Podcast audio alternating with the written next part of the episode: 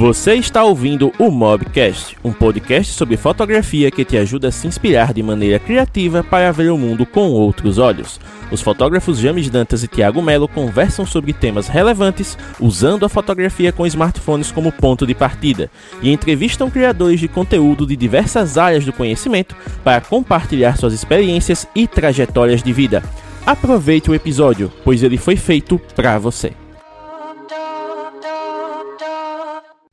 E aí, mobigrafista, beleza? Estamos começando mais um super papo aqui no Mobigrafando, dessa vez com um convidado ilustre, que é o Haroldo Colares. Ele que tem um canal de tecnologia no YouTube, também do mesmo nome, mas que tem como profissão oficial a área de vendas. Então hoje ele vai acabar aqui nos ajudando a desmistificar alguns mitos das vendas, inclusive ajudar você que se considera tímido, que se considera tímida, a vender melhor. Antes de mais nada, antes de dar uma boa noite oficial para o nosso convidado, né? Deixa eu avisar aqui que o Tiago não vai participar da live. Hoje eu vou tocar a live solo né? Porque ele, infelizmente, foi diagnosticado com Covid, está se recuperando, né? Então ele está descansando, disse que não estava com tanta energia assim para participar, apesar da vontade. Então estamos deixando ele lá, né? Quietinho, e ele disse que na próxima aparece por aqui. Então, sem mais delongas, Haroldo, meu querido, fique à vontade, seja bem-vindo ao Mobigrafando. É um prazer tê-lo conosco hoje para conversar sobre essa área tão legal que é a área de vendas. Ô, doutor, muito obrigado. Quem agradece sou eu. Fico satisfeito aqui a gente acompanha aí é, sempre que dá a, os papos que você tem, coisa muito bacana.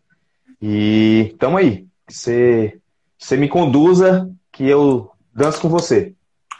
Beleza, só tô dando um oi pro Romeu, que já tá lá fielmente no YouTube. Então, Romeu, seja muito bem-vindo.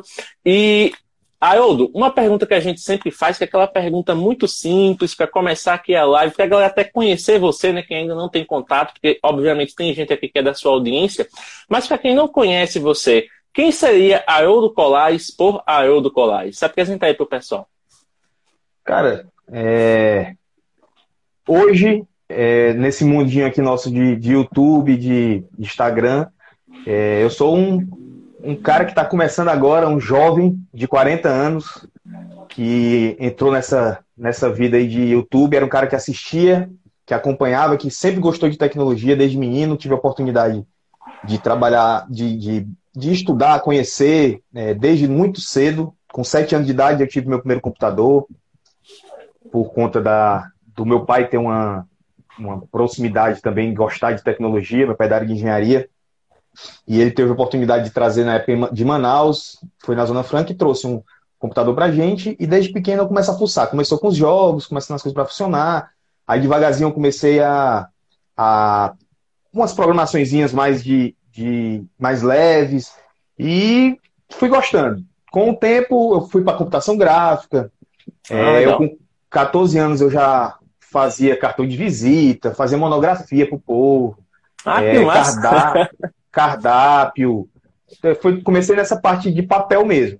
Aí, com um ano, pouquinho fazendo isso em casa, né? Com o apoio, meu pai bancou um cursinho para mim. Na realidade, não foi nem isso. Ele, primeiramente, ele me contratou um professor particular, um cara que trabalhava com isso, experiente. Aí o cara me ensinou o beabá de como é que fazia. Aí eu fui desenvolvendo minha técnica.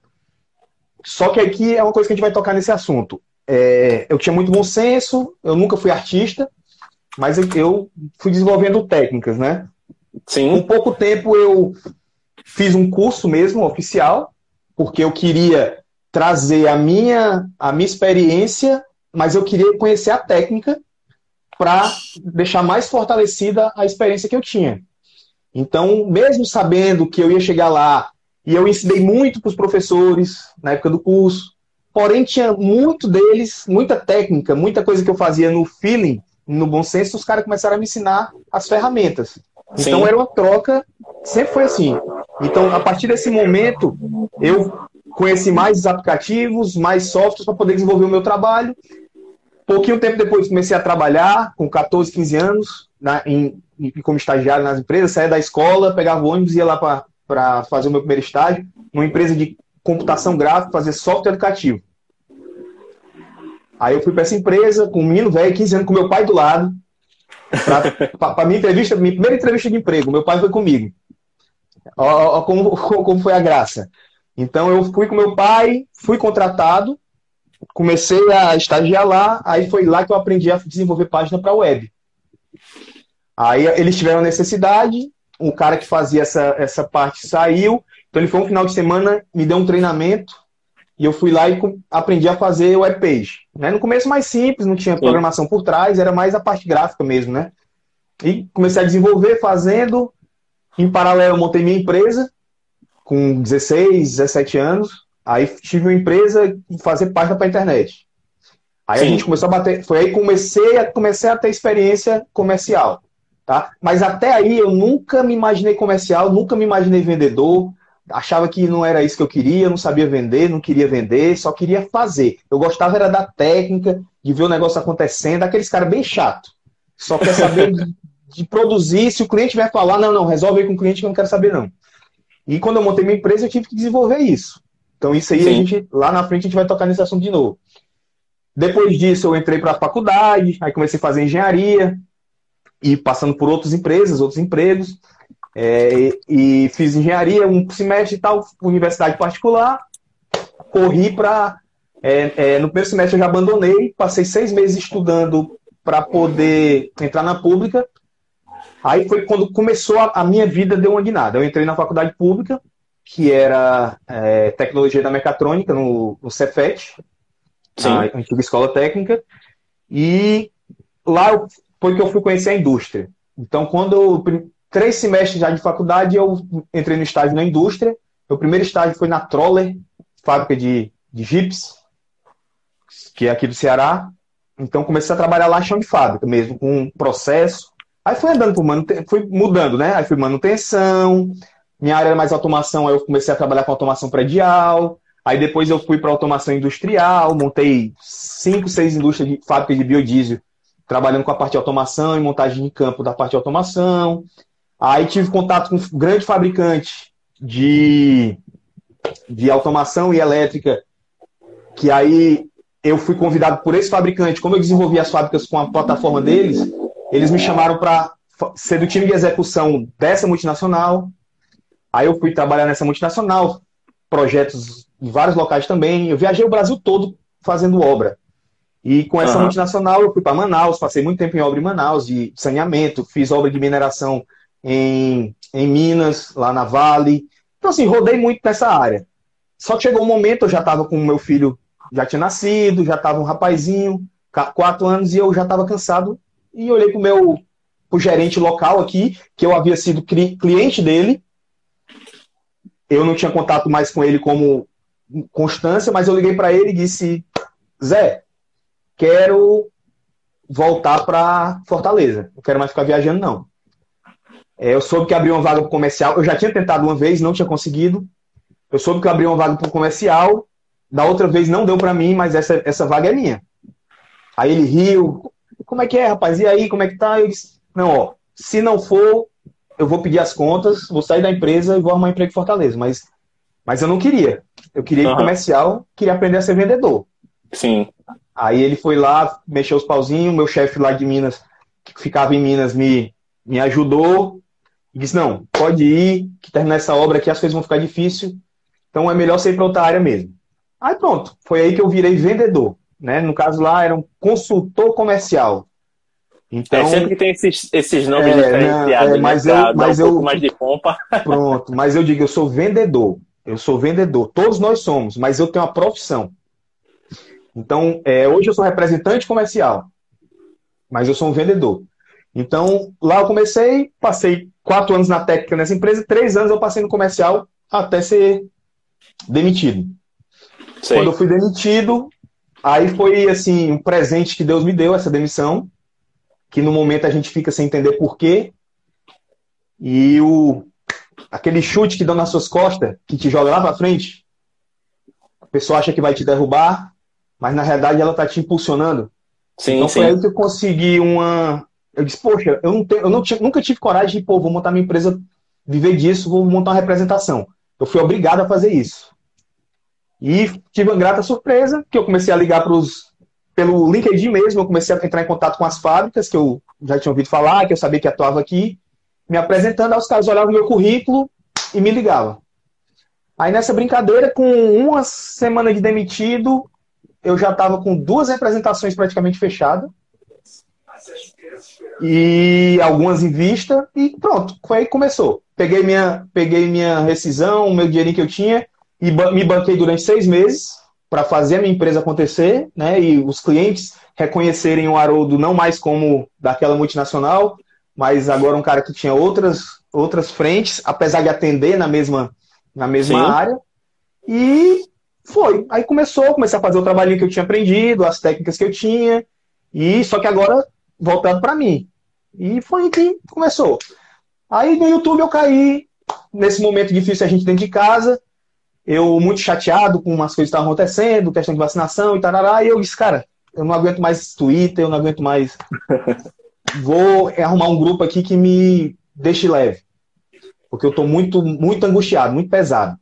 Sim. Aí, a partir desse momento, eu já tinha contato com o pessoal da tecnologia, né? Com, com, pelos superchats, conversando com eles, pelo Instagram mesmo, o pessoal me recebia bem. E estou aqui agora, conheci você através desse grupo. E foi a melhor coisa que eu fiz nesse último ano. Me, deixou, me deu uma, uma desestressada grande, cara. Grande. O estresse agora é um estresse gostoso de administrar. É outra pois coisa. É, né? Quando você acaba é, desafogando um pouco a mente, você fica mais relaxado e até consegue encarar os problemas com uma mentalidade diferente, né? E essa parte de vendas que você falou que todos somos vendedores é algo muito importante que muita gente desconsidera.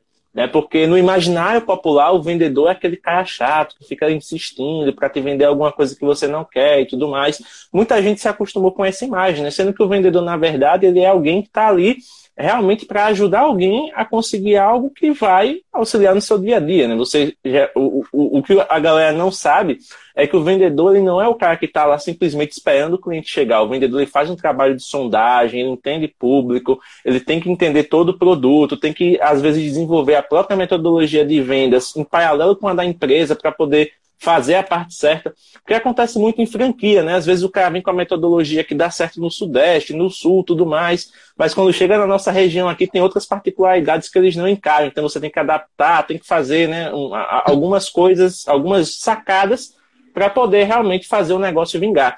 E aí você teve essa mudança de trabalhar com vendas para uma empresa e depois vender para sua própria empresa.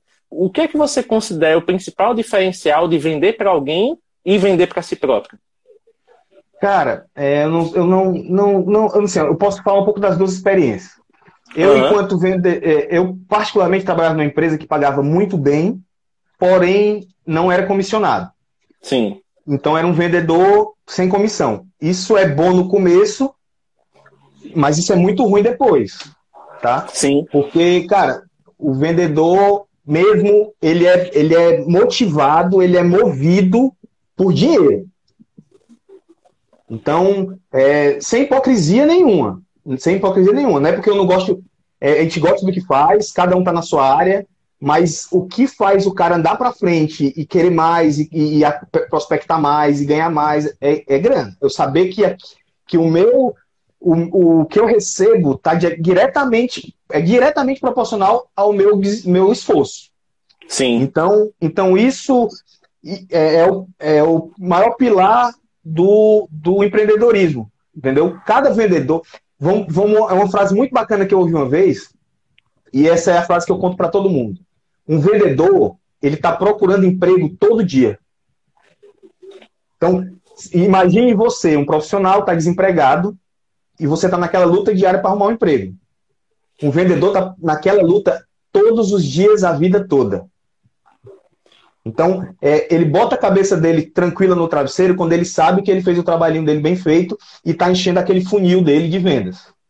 Então, é, é isso é o parâmetro de você conseguir dormir tranquilo ou não para um vendedor. É saber que o seu funil de vendas está cheio. Eu saber que eu tenho vendas, eu tenho funil, eu tenho prospecção, eu tenho lead para daqui a seis meses. Eu tenho um projeto aqui apontado para mim para daqui a um ano. Entendeu? Tem um projeto que eu sei que só vai vingar daqui a dois anos.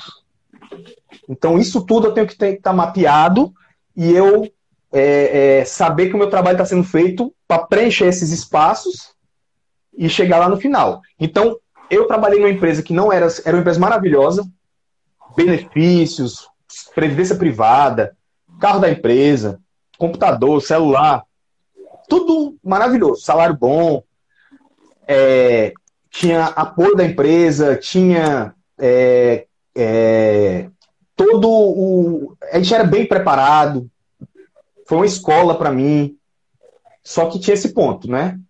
Até ali, para mim, era até normal, porque foi o primeiro, primeiro local que eu fui trabalhar com vendas.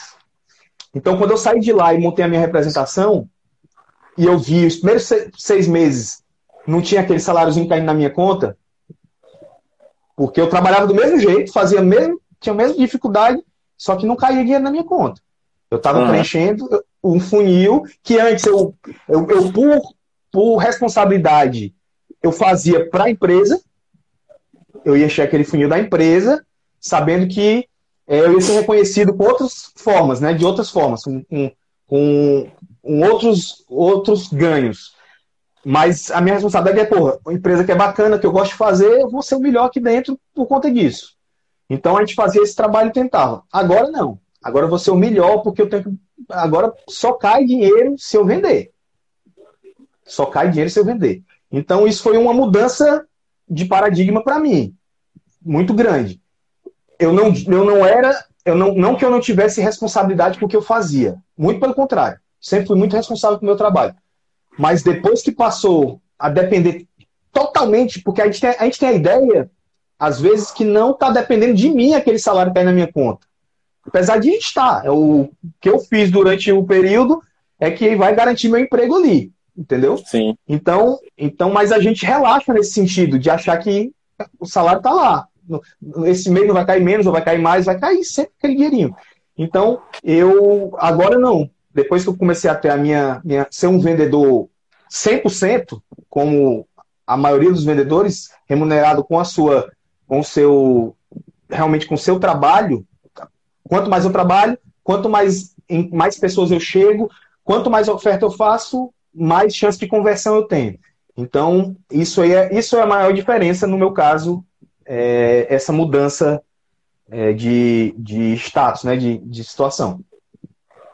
Cara, isso é muito interessante, né? De ver o, o quanto é importante você se autodisciplinar, né? Porque independente de trabalhar para uma empresa, trabalhar para si próprio, muito do trabalho do vendedor ele vem de uma disciplina constante e de uma organização muito bem executada. Isso. No caso, como é que você, quais são as ferramentas que você utiliza para organizar sua rotina? Como é que você costuma lidar com as demandas de trabalho? Cara, hoje, é, logo que eu saí, eu, graças a Deus, eu trabalhei na empresa que eu tive a oportunidade de ter acesso a algumas ferramentas é, e hoje, a ferramenta principal que eu utilizo, e outra, a gente consegue fazer isso de várias formas, tá? Com a planilha de Excel, é, não precisa ser. Eu encontrei uma ferramenta, um software gratuito na internet que, que conseguia montar o mínimo das minhas, das minhas ofertas, das minhas, é, é, do, dos meus leads, e lá eu consigo organizar e meio que é, é dizer o que é o lead, os contatos daquele lead, o histórico daquelas visitas. É, então eu consigo alimentar esse software que ele faz isso. Não precisa ser assim, você consegue fazer dependendo do que você faz. É porque meus, o meu negócio são coisas mais complexas, né? Então, é, são projetos. Então, eu, eu, eu tenho tempo para acompanhamento, tenho tempo. Aí eu tenho as visitas para fazer. Então, tenho esse aplicativo, esse ERP, que, que onde eu alimento com essas informações e ele vai me dizendo, ó, ele vai me, me alertando. Tem tanto tempo que você não, não conversa com um cliente tal. É, a última conversa que teve com o cliente foi sobre esse assunto. Então, é, é, essa é a, a, ferramenta que a gente tem, tá? E do restante é mais realmente organização. Eu, eu, eu trabalho muito com as informações do e-mail e do. Eu uso o Google Keep, eu conheço gente que usa outros sistemas, mas é, o Keep me, me atende. Eu consigo jogar lá mais ou menos as informações que eu preciso para acompanhar e uso ele e o e-mail, é, principalmente. Eu, eu, eu, deixo bem organizado meus e-mails e eu tenho uma, a minha, minha organização de pastas e minha organização de, de não lidos e, e programados e, e, vou fazendo desse jeito. É, assim eu consigo me, me, organizar, tá? Eu não sou primor de organização, é, nunca fui, mas você tem que ter um mínimo, tem que ter um mínimo de apontamento para você conseguir se situar e não se perder na, principalmente se você é uma pessoa que quer gerar muita demanda, você, não, você vai se perder em algum momento. Eu, eu salvo muita coisa no, no WhatsApp, eu tenho, tenho umas, umas formas meio peculiares, mas a maior, melhor ferramenta que a, o pessoal tem que procurar é, o, é um ERP que, que ajude a, a montar isso e te dê mais, mais organização automatizada, entendeu? Então, quanto mais definidos você tem né, os seus processos, mais automático você pode torná-lo e assim você gasta o seu tempo onde realmente interessa, que Exato, é prospectar e Exatamente. Né? É, cara, porque você viver de memória é complicado. Você tem que saber. Vamos dar um exemplo aqui. É, um, vamos imaginar imagina que tu, eu sou um, eu, na minha área, eu sou um vendedor que eu vendo painel de média tensão. Uhum. Então eu tenho, eu tenho um, um cliente. É, eu não quero adiantar também assuntos que a gente pode estar tá tocando na frente mas é, bem rápido. Eu tenho várias fases do processo de venda. Então, é, eu soube, de alguma forma, no jornal, eu soube de algum conhecido, eu soube de algum contato que eu já tenho na indústria, algum instalador. Eu soube que vai ter uma obra de um shopping em tal canto. Aí eu começo meu trabalho aí, descobrir a obra eu vou tentar descobrir o investimento para essa obra, eu vou tentar é, descobrir quais as disciplinas que vão abranger dentro dessa obra que eu posso é, atuar. Sim. Eu vou tentar descobrir quem é o investidor, eu vou tentar descobrir quem é o projetista, eu vou tentar descobrir quem é o responsável pela obra, entendeu? Então, é, isso aí é o começo. Ó. Eu estou fazendo toda um, uma prospecção, um mapeamento antes de começar a conversar mesmo com as pessoas eu já tento ter uma ideia do que é que vai ser aquele projeto. Eu descobri quem são as pessoas com meus contatos, ligando. Eu tenho um caso clássico que eu brinco muito dizendo assim, eu tinha uma fábrica de cerveja aqui no Ceará que eu não entrava lá. Sempre passava em frente quando eu ia fazer visita para meus clientes e nunca entrava lá. Aí uma vez eu saí mais cedo de um cliente, eu tinha um tempo livre, aí eu disse, sabe uma coisa? Parei na frente da fábrica, estacionei, aí cheguei na recepção, olhei para para recepcionista, né? Tá, tinha algumas pessoas lá do lado, eu olhei para ela e disse assim: Opa, tudo bom? Como é o seu nome? Ela disse: É Fulana. Eu disse: Ó, oh, eu sou o Haroldo, trabalho na empresa tal. Se eu te disser que tu foi sorteada e pode escolher uma pessoa da manutenção para eu poder conversar hoje. Aí ela ficou assim, e disse: Pois é, eu trabalho com isso, isso, isso. Aí falei assim, bem rápido, que ela não era da área dela. Sim. E é uma oportunidade que vocês não podem perder. Eu estava passando aqui na frente, eu disse, não, hoje eu vou fazer esse esforço. Aí ela riu aqui, entrou na hora, na recepção, uma pessoa da área de produção. Sim. Aí ela disse, olha, esse rapaz aqui conhece quem você pode falar. Aí ela me direcionou para ele, eu conversei com ele cinco minutos, eu disse, olha, tudo bom? Eu me chamo Haroldo, me, me apresentei, trabalho no multinacional da parte de automação industrial, assim, assim, assado. É, eu, eu, cara, eu, eu, eu para essa indústria, eu tenho soluções para várias áreas. Eu posso, a gente pode estar tá aqui conversando sobre IHM, na parte de automação, sobre. A, aí eu fui explicando para ele bem rápido. Porque Sim. ele não era também, mas eu queria que ele se interessasse e captasse a informação e tentasse me ajudar. E inversor de frequência. Quando eu falei inversor de frequência, ele olhou para mim e disse: Tu tem que conversar com Fulano. Aí eu, Fulano tá na fábrica, ele disse: Tá, peraí que eu vou ligar para ele. Aí, pum, ligou pro cara, me botou em contato com o cara. Entrei na fábrica, comecei a conversar com ele, apresentei a empresa, apresentei o que eu vendia, ele se empolgou. Resumindo, daí saiu o relacionamento e saiu venda depois, entendeu? Ótimo. Uma ação que, assim, intempestiva. Mas eu queria, assim, eu queria quebrar o gelo ali no momento e sabia que normalmente como é que a gente sai do negócio desse? A gente sai com o número de telefone, no máximo. Eu consegui entrar na fábrica nessa primeira visita sem marcar, sem nada. Entendeu? Então, é, mas se eu saísse com o telefone do, e o contato de uma pessoa da área de manutenção que pudesse me atender depois, eu já estava feliz. Eu já tinha conseguido fazer a minha, minha primeira minha, minha, venda daquele momento. Porque a minha venda daquele momento era conseguir essa informação. O meu objetivo ali era esse.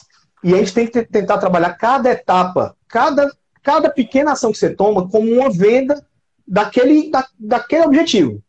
E você que vai alcançar. Então, se você trata dessa forma, o negócio fica mais fácil é, e fica mais leve. Então, tudo eu vou tratando assim. Então, esse é um caso clássico, né? É, você tem que arrumar uma forma de chegar no cliente. Então tem N formas. Tem N formas. E aí na frente a gente pode tocar mais é, em falar essa, o, que é que, o que é que a gente pode fazer para prospectar. Cara, eu gostei muito desse seu relato porque ele vai de encontro com o que muita gente acha que é a venda. Tem muita gente né, que acha que a venda é você chegar lá já no primeiro contato já fechar a venda, já fazer o cliente levar o produto, contratar o serviço e com isso você mostra que não existe todo um processo, não. né? E que, dependendo do seu objetivo, você pode sair com um contato ou você pode já sair com a venda encaminhada. Oportunidade. Você pode sair então, com contato, você pode sair com deixar, oportunidade. Quero deixar um pouco mais explicado aqui para a galera. Quais são as principais métricas que você usa como, como é, KPIs de sucesso, digamos assim? O que é que você considera sucesso num contato com os seus prospects? Cara, é, a gente pode até adiantar um pouquinho é porque assim, os KPIs, é, ele fica. Quando a gente trata de KPI, a gente tem que ter um. Pensa, eu, particularmente, penso numa estrutura um pouco maior. Então, assim, é. eu, não eu não defino. São, é um KPI porque. Mas não é. Então, assim, eu não tenho um índice para me pontuar ou para me, me qualificar. O que é que eu certo. tenho mais? Eu tenho objetivos. Entendeu? Uhum. Então, é, vamos lá, vamos, vamos pensar aqui numa. Vamos, vamos pensar num processo inicial de uma venda, né? Vamos pensar aqui numa, na prospecção. Prospecção é como eu te disse, eu fiquei sabendo do negócio por, de, por alguém, eu li, lendo o jornal, eu, eu soube que vai ter construção, vai ter investimento na cidadezinha aqui do Ceará, uma fábrica de detergente que vai ser inaugurada lá, o Estado já fechou uma parceria, não sei, né? eu já soube que tem. Para quando o investimento? É para 2022. Beleza. 2022, então dá muito tempo para trabalhar. Então vamos tentar descobrir quem é o investidor. Beleza. Aí eu vou, vou montando esse, isso aí. Quem é o investidor, quem são as, as pessoas importantes para aquele negócio. Se for numa fábrica, eu quero, eu, eu, eu, eu tô uma fábrica que já existe, mas eu quero vender um produto lá.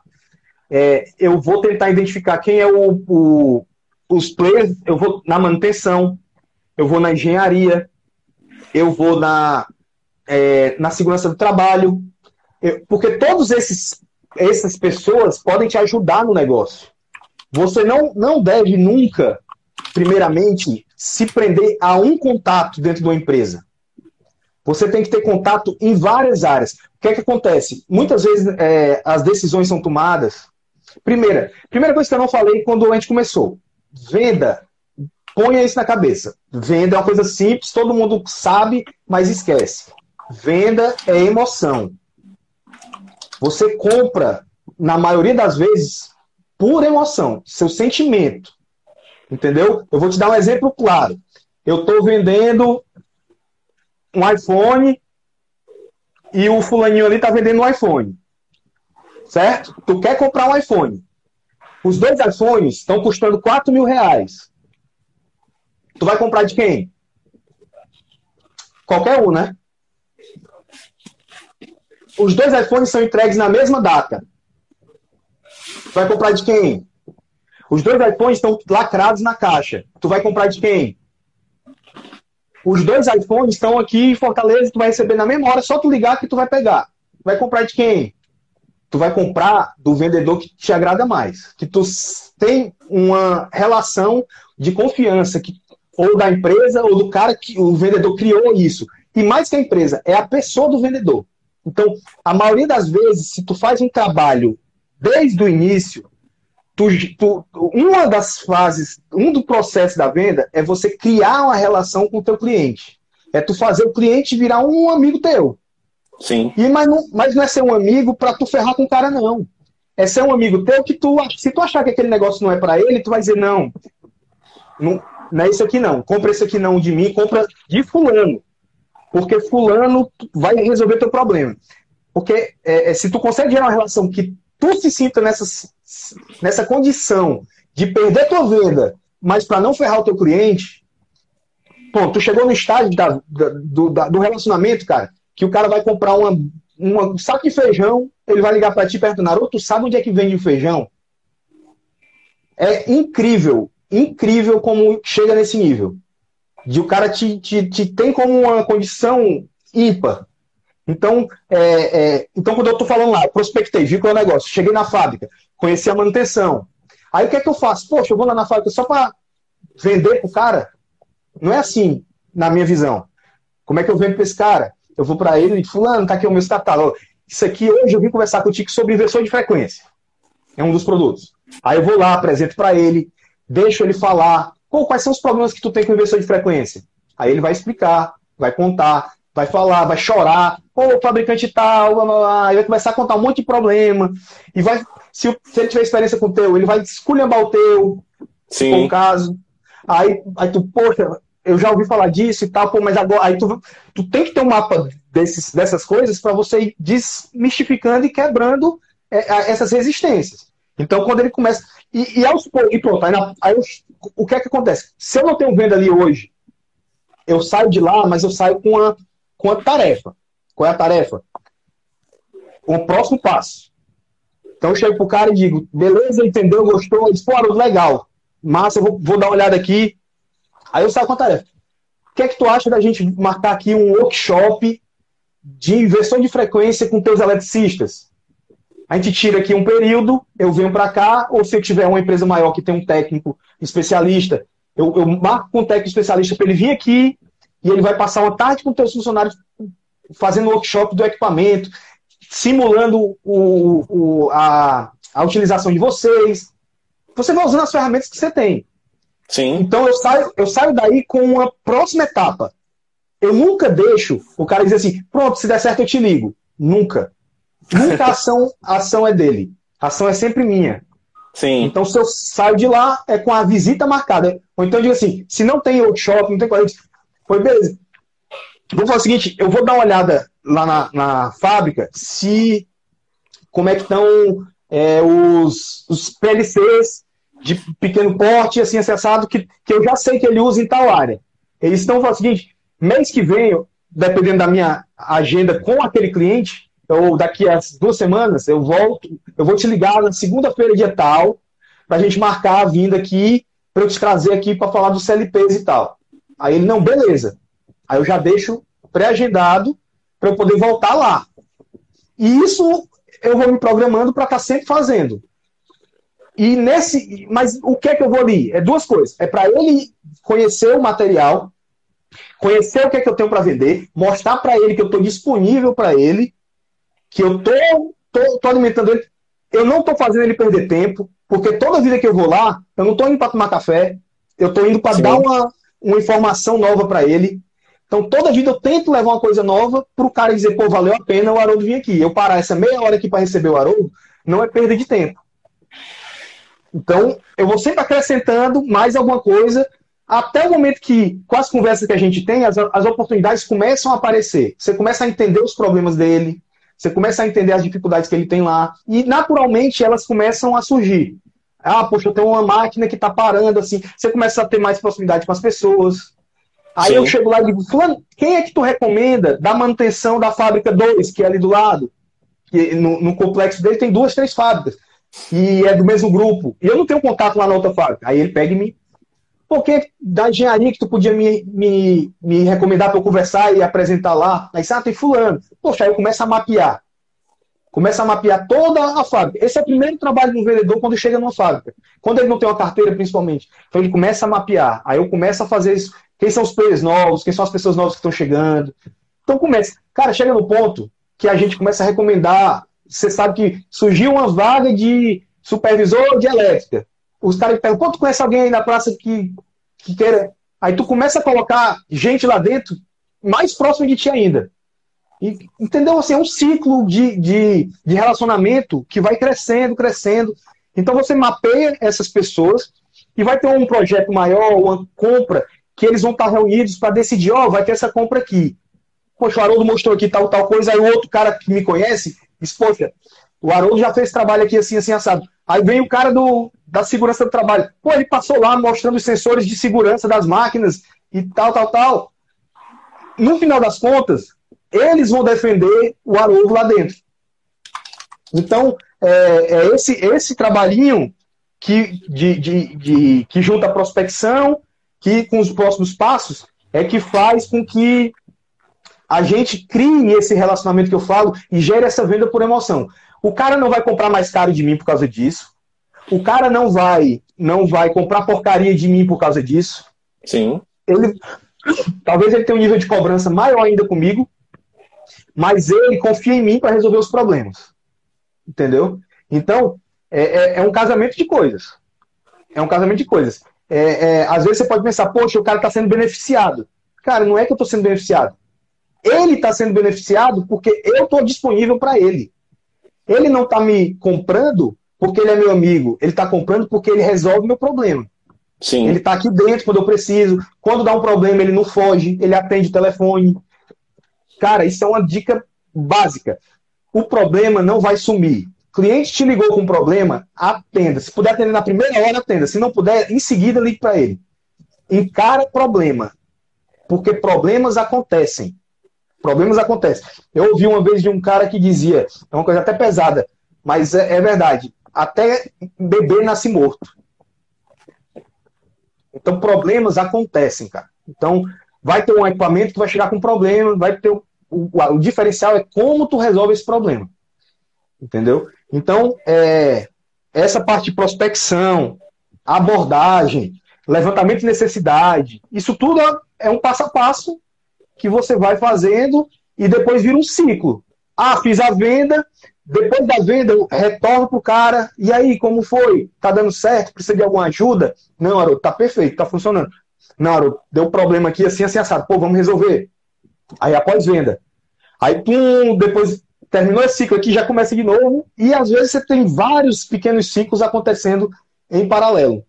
Sim. Entendeu? Então é, é mais ou menos é, isso é um processo é, do, do, tipo de venda que eu faço. Né? Eu não sei se. Eu, a gente pode tentar posicionar esse, esse movimento dentro de outras vendas. E a gente tentar reduzir etapas, retirar etapas ou acrescentar alguma coisa. Mas basicamente toda venda é isso. Então, Sim. É diferente que às vezes o cliente vem a mim, não sou eu que vou ao cliente, mas aí você tem que desenvolver técnicas para poder fazer o cliente voltar. Então tem, tem várias, várias formas que você e mexendo nesse processo. Desculpa. Não, tranquilo. Até para dar uma esclarecida para o pessoal, né, quando a gente falou mais cedo de KPI, KPI, traduzindo para o português, é indicador-chave de performance. Né? Então, para muitas empresas que trabalham com vendas, principalmente as maiores, né, que têm franquias e tem uma baita de uma equipe lá que tem que correr atrás de vender, então, esses KPIs podem ser metrificados por etapas. Então, como o Haroldo falou, por exemplo, da prospecção. Então, pode ser lá, por exemplo, ah, prospectar 30 X clientes num dia. Ou então fazer contato direto com Não, dois supervisores na semana. Pronto. Por exemplo, então, eu, tem... tinha, eu, tinha, eu tinha um número de, de visitas. Eu, eu tinha um tempo que é time in field. Tempo Sim. em campo. Tempo na frente do cliente. Então, eu tinha, essa, eu tinha um, um KPI para isso. Então eu tinha que, lá no meu apontamento, eu tinha que ter tantos por cento do meu tempo na frente do cliente. Eu tinha, que, eu tinha um KPI para levantamento de oportunidades. Então eu tinha que ter tantas oportunidades levantadas. Eu tinha um KPI para quantidade de orçamentos. Eu tinha um KPI para venda mesmo, o quanto de conversão. Então, eu tinha tudo isso. Só que quando veio para mim, é, eu acho que não faz sentido isso. Eu comigo mesmo, entendeu? Sim, eu, sim. Eu, eu, eu, não vejo necessidade disso. O meu KPI é, é, é realmente o que eu uso como parâmetro é o que eu estou convertendo de negócio. É o que eu tô, o que eu tento é, ter uma, uma é porque assim, quando você começa, o negócio começa a andar e acontecer mais naturalmente, é, você sozinho você consegue tocar isso. Se eu tivesse uma equipe, é lógico que eu ia ter uma outra forma de trabalhar, porque eu precisaria monitorar. E eu não consigo estar com cada um. Então o KPI está aí para isso, para você conseguir enxergar como é que sua equipe está trabalhando, como é que você está entregando o, resultado. Então, o meu, a minha forma de monitorar isso é os contatos que eu tenho, é as obras que estão aparecendo, os orçamentos que eu estou gerando. Então, é, é, no momento que isso começa a diminuir, cair, aí eu, é, é, um alerta, aí eu começo a, Então fica mais nessa, nessa gangorra assim do que um, uma coisa metrificada, rígida. E na minha época como funcionário eu fui muito cobrado, cara. Eu tenho meio que um trauma nessa época de, de como, é que eu, como é que era lá na, na, na minha última gerência, então é meio complicado. Mas, mas é importante. Se você tem uma equipe, você tem que fazer, você tem que saber fazer, mas, mas tem que ter. Até porque os caras se motivarem. Uma empresa que não tinha, que não tinha comissão, os KPIs eram as metas. É uma das metas. Então a gente era também remunerado por isso. Então tinha prêmios por cumprir os KPIs, atingir, bater, entendeu? Então é, é importante. Com certeza. E lembrando, né, que o KPI ele não precisa ser algo complexo, pode ser que nem o Aildo falou. O KPI chave dele é a conversão no final do mês, por exemplo. Então você pode trazer isso para o seu negócio de uma maneira que faça sentido para você. E aí, aproveitando, Existe... tiveram algumas brincadeiras aqui no chat que eu vou trazer para você para aproveitar o gancho, né? Naquela hora do comecinho do argumento que você falou, ah, eu não tenho tantos KPIs assim, eu não tenho algo que sirva para mim. O Bernardo brincou aqui no YouTube dizendo, é, mas não é, mas pode ser ou não, talvez seja. o famoso depende, então depende, pra, depende da escala do negócio, depende. depende da metodologia do, do vendedor, então tudo isso vai sendo construído de acordo com a sua própria experiência. A gente teve também a visita do Rudy Caio, passou por aqui rapidinho, perguntando se já tinham lançado o Matrix 4 e não tinham avisado para ele, né? Porque tá todo mundo de verde aqui. E o Ale fez uma pergunta bem interessante lá na Twitch que eu vou trazer para você agora aqui. E ele perguntou o seguinte, Haroldo: o que você acha sobre vendedores que vendem produtos que eles mesmos não acreditam? Isso é válido? Como você enxerga essa questão? Cara, eu não tive, eu ainda bem. O que, quando eu não, eu, é, como, como, como funcionário de uma multinacional, tinham produtos ali que eu não acreditava. Eu não, eu não vendia. Eu não vendia. Eu fazia, eu me fazia de besta e eu não vendia, tá? É, ah, tem, tem casos que a empresa gera metas para aquilo ali e tal. Aí você tem que fazer um trabalho. Mas, cara, eu prefiro não ganhar naquilo ali e pro, pro que eu acredito. Como dono da minha representação, aí pior ainda. Eu não vou fechar parceria com uma fábrica que eu não acredito. No momento que eu cheguei, eu tive alguns parceiros que eu, no meio do caminho eu cortei. Ou cortei Sim. porque o meu atendimento não ia gerar o suficiente que eu achasse que eu estava sendo justo com aquele parceiro. Eu não conseguia me dedicar é, a ponto de gerar um número que, porra, vale a pena é, para a empresa estar tá me tendo como. Se ele tivesse um outro cara que tivesse dedicado a ela, talvez ela tivesse uma, um ganho maior. Então eu fui bem claro só, eu não consigo dar a atenção que vocês merecem. E entreguei. Outro, outro caso, é, eu tive um parceiro que a praça começou a me mostrar que não estava legal. E eu, antes de desenvolver o trabalho com o cara, eu já agradeci e larguei de mão. Entendeu? Então, assim, hoje eu tenho, eu trabalho com marcas que eu acredito 100%. É, eu vim de uma, de uma indústria que era muito forte, muito importante, muito confiável, líder de mercado, e os clientes me conheceram como vendedor nessa empresa. Sim. Então eles confiavam no produto. Então, quando eu me apresentei depois como representante, eu não podia trazer nada menos que aquilo ali. Então, é, eu vendo produtos premium, eu não vendo preço. Então, assim, eu não tenho produto de preço. Então, isso aí já é fato, meus clientes já sabem. É, a gente pode negociar e chegar na melhor condição para os dois, mas preço não é o meu. Ah, eu estou comprando de fulaninho. Esse cara, com fulaninho eu não disputo. Se fulaninho é os. Eu tento mostrar para o cara por que, que ele tem que ir para o meu. Mas se ele chega à conclusão que fulaninho atende a ele, eu dou, eu, porra, agradeço e me põe à disposição. No dia que você achar que, que precisa mudar, precisa dar um upgrade, precisa subir um pouquinho é, é, na, na, na não, assim, eu não costumo vender diminuindo marca, tá? Concorrente. Eu falo muito da minha e digo, cara, não, não disputo com eles, porque a outra linha de, de, de, de produto tem um público, o meu público é diferente. Então, não, eu não consigo atender isso por estou dando equipamento que tem sete anos de garantia, eu estou te dando aqui. Aí eu começo a, a, a, mostrar pontos do produto que o cara, pô, realmente, o cara tem um outro produto lá que tá me vendendo com um ano de garantia, tu tá me vendendo com sete anos de garantia, não, não adianta eu querer que seja a mesma coisa. Sim. Se ele não acredita só pelo que eu falo e com tecnicamente, Porque, ah, é papo de vendedor. Mas, cara, quem é o vendedor que vai vender um negócio com 7 anos de garantia? Qual é a fábrica que vai vender um negócio com 7 anos de garantia, achando que o produto vai quebrar? Ela não faz, entendeu? Então, é. se ela faz 7 anos de garantia, é porque ela acredita que, que o produto vai durar. Porque ninguém quer estar tá tendo é, é, é, retrabalho. É perda de dinheiro. Então, é, é, é nessas ações que eu vou mostrando para ele o diferencial. E mesmo assim, se ele achar que, cara, não dá, não dá, eu não tenho verba, eu não tenho grana, eu não vou ter um retorno. Então, chefe, faz o melhor que tu puder. Tranquilo, se precisar, eu tô aqui. Aí pronto, e, e, e parto para a próxima.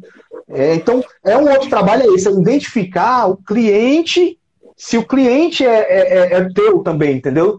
Não, não adianta tu querer vender para todo mundo, que você não vai vender para todo mundo. Não é todo mundo que tem, que tá, que é, que é o público-alvo do teu produto. Então, você tem que saber é, triar isso e rápido. E rápido. É, às vezes você até parece um pouco rude das perguntas, mas não, mas é porque assim, a gente é, é meio que é tão automático para você tentar triar o, o, atendimento, porque senão você não consegue, não dá, não dá conta. Você depende, desprende um esforço grande e aquele esforço tu sabendo que aquilo não vai, não vai virar. Tu tá perdendo tempo e tá fazendo o cara perder tempo. Então tu tem, tem as perguntas que tu tem que saber fazer para poder saber se aquele cliente é o teu público. Isso é é complicado. É bem complicado. E, Haroldo, desde o começo da live você vem dizendo né, que para dar uma, digamos assim, uma segurança no seu próprio trabalho, você é sempre um cara que busca técnicas, né, que busca se aprofundar, busca conhecer as coisas para poder realmente oferecer o melhor e poder lidar justamente com essas situações do dia a dia. Então, na sua visão, quais são as principais técnicas que um vendedor tem que ter no arsenal para poder desempenhar bem o seu trabalho?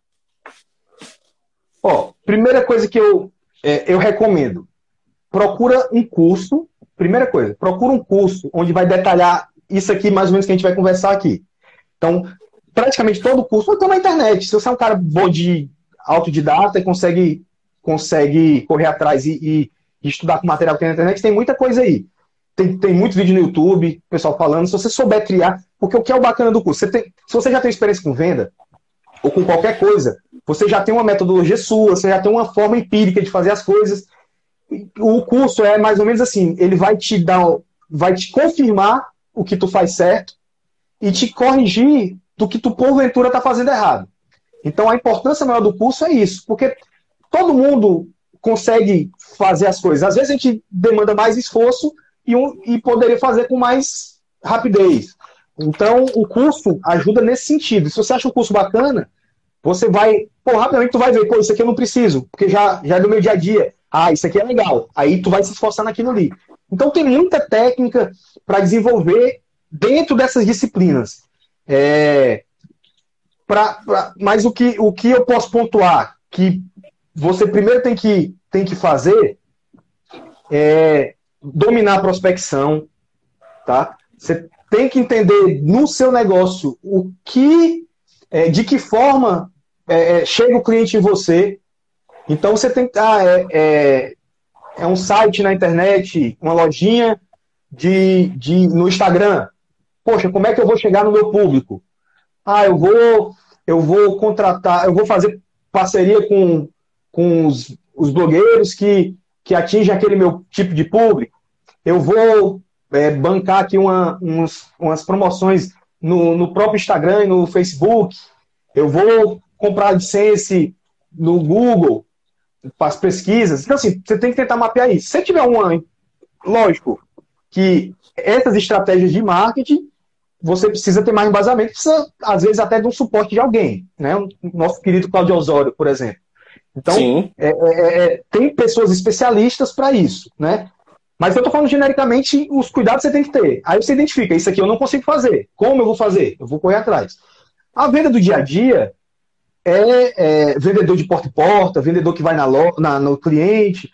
Cara, é ligar, é tentar fazer contato, é fazer, fazer essa. É, tentar chegar na, na, no, no ambiente onde você vai apresentar o seu produto.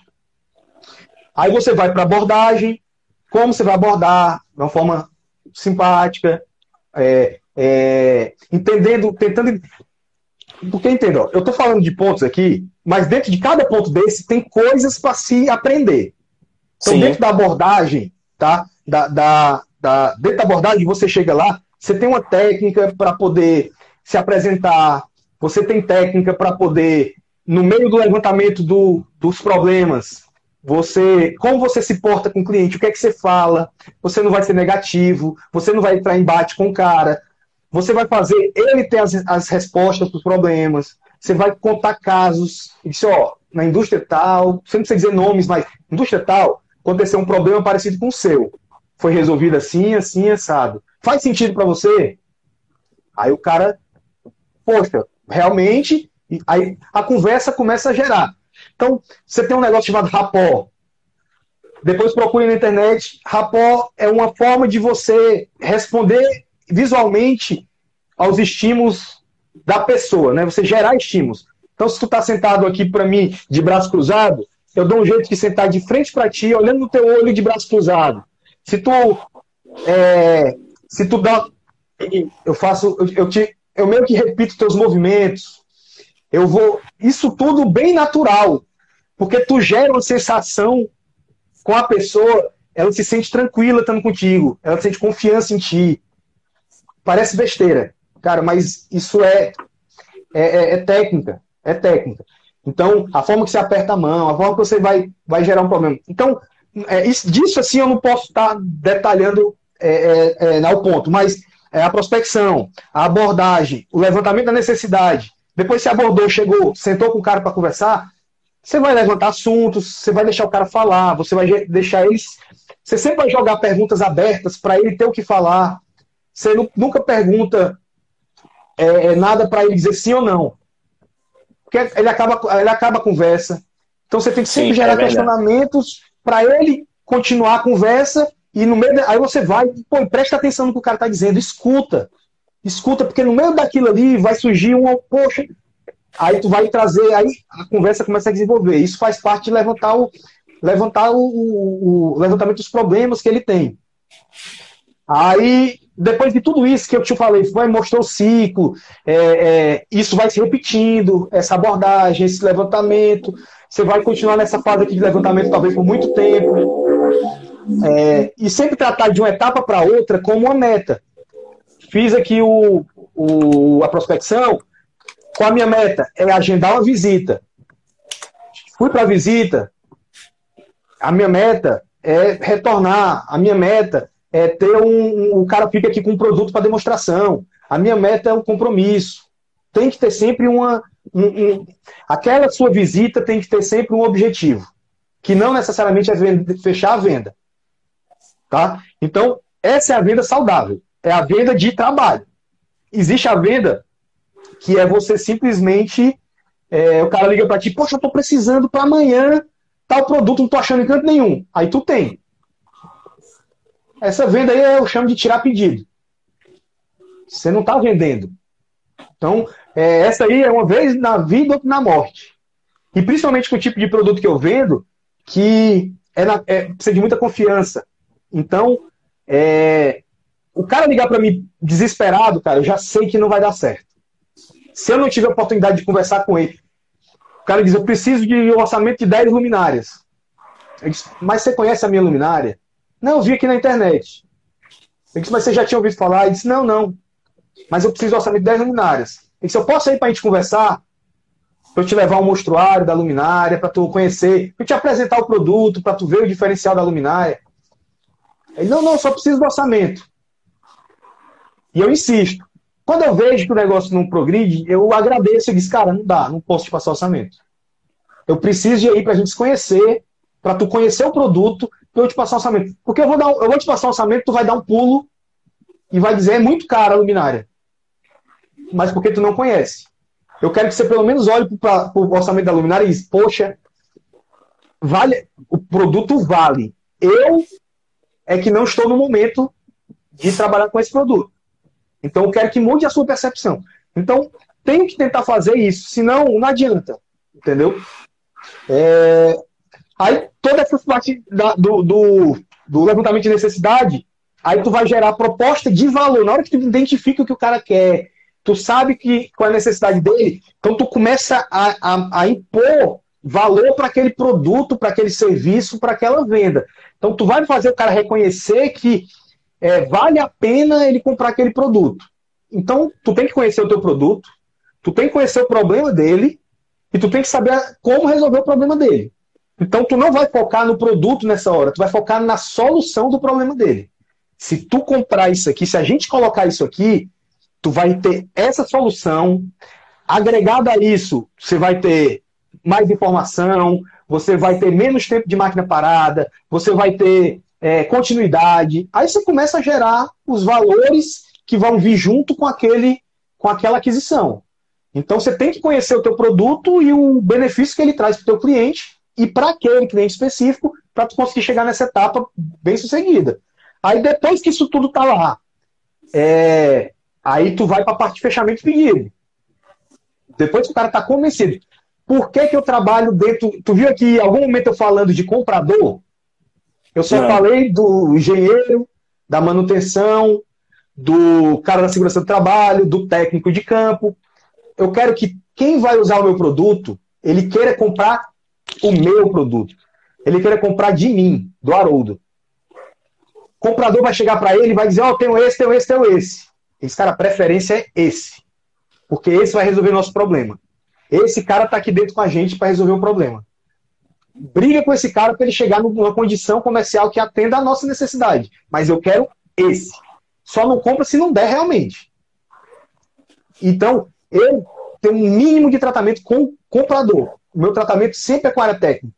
Então, a área técnica vai especificar em cima das coisas que a gente conversou, das necessidades dele, do meu produto. E quando chega no comprador, o cara tem que decidir: eu vou comprar o mais barato que não atende, não vai deixar o cliente interno dele feliz, porque era mais barato. Ou eu vou tentar fazer com que eu compre desse outro aqui que realmente é o que atende o meu, o meu público interno. Então aí começa. Então tem essas, tem essa, esse, no meu tipo de produto dá para fazer isso. Dá para fazer isso. Então eu parto mais para essa. Então, fechamento. Qual é o momento de fechar o negócio? Depois de tudo isso que eu fiz, pô, agora é a hora de fechar o negócio. Que é o mais difícil, talvez. É você chegar pro cara e dizer assim: porra, assina aqui, manda esse pedido. Como é que faz? Como é que eu faço para fazer o fechamento? Então, tem várias formas. Eu uso muito assim. É... Depois que eu acertei com o cara, eu digo: Fulano, é, lógico que no começo do processo eu tento entender o time se for uma obra, eu tento entender o time da obra.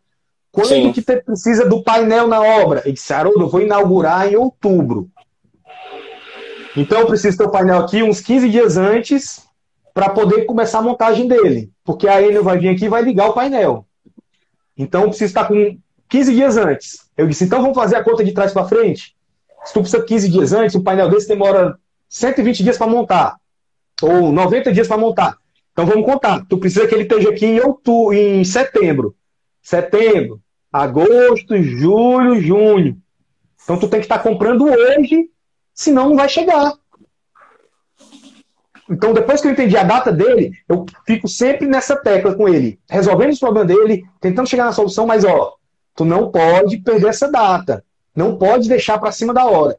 Porque se deixar para cima da hora, eu não vou, eu não vou te fornecer, eu vou declinar. Alguém vai dizer que fornece e não vai conseguir fornecer, vai atrasar.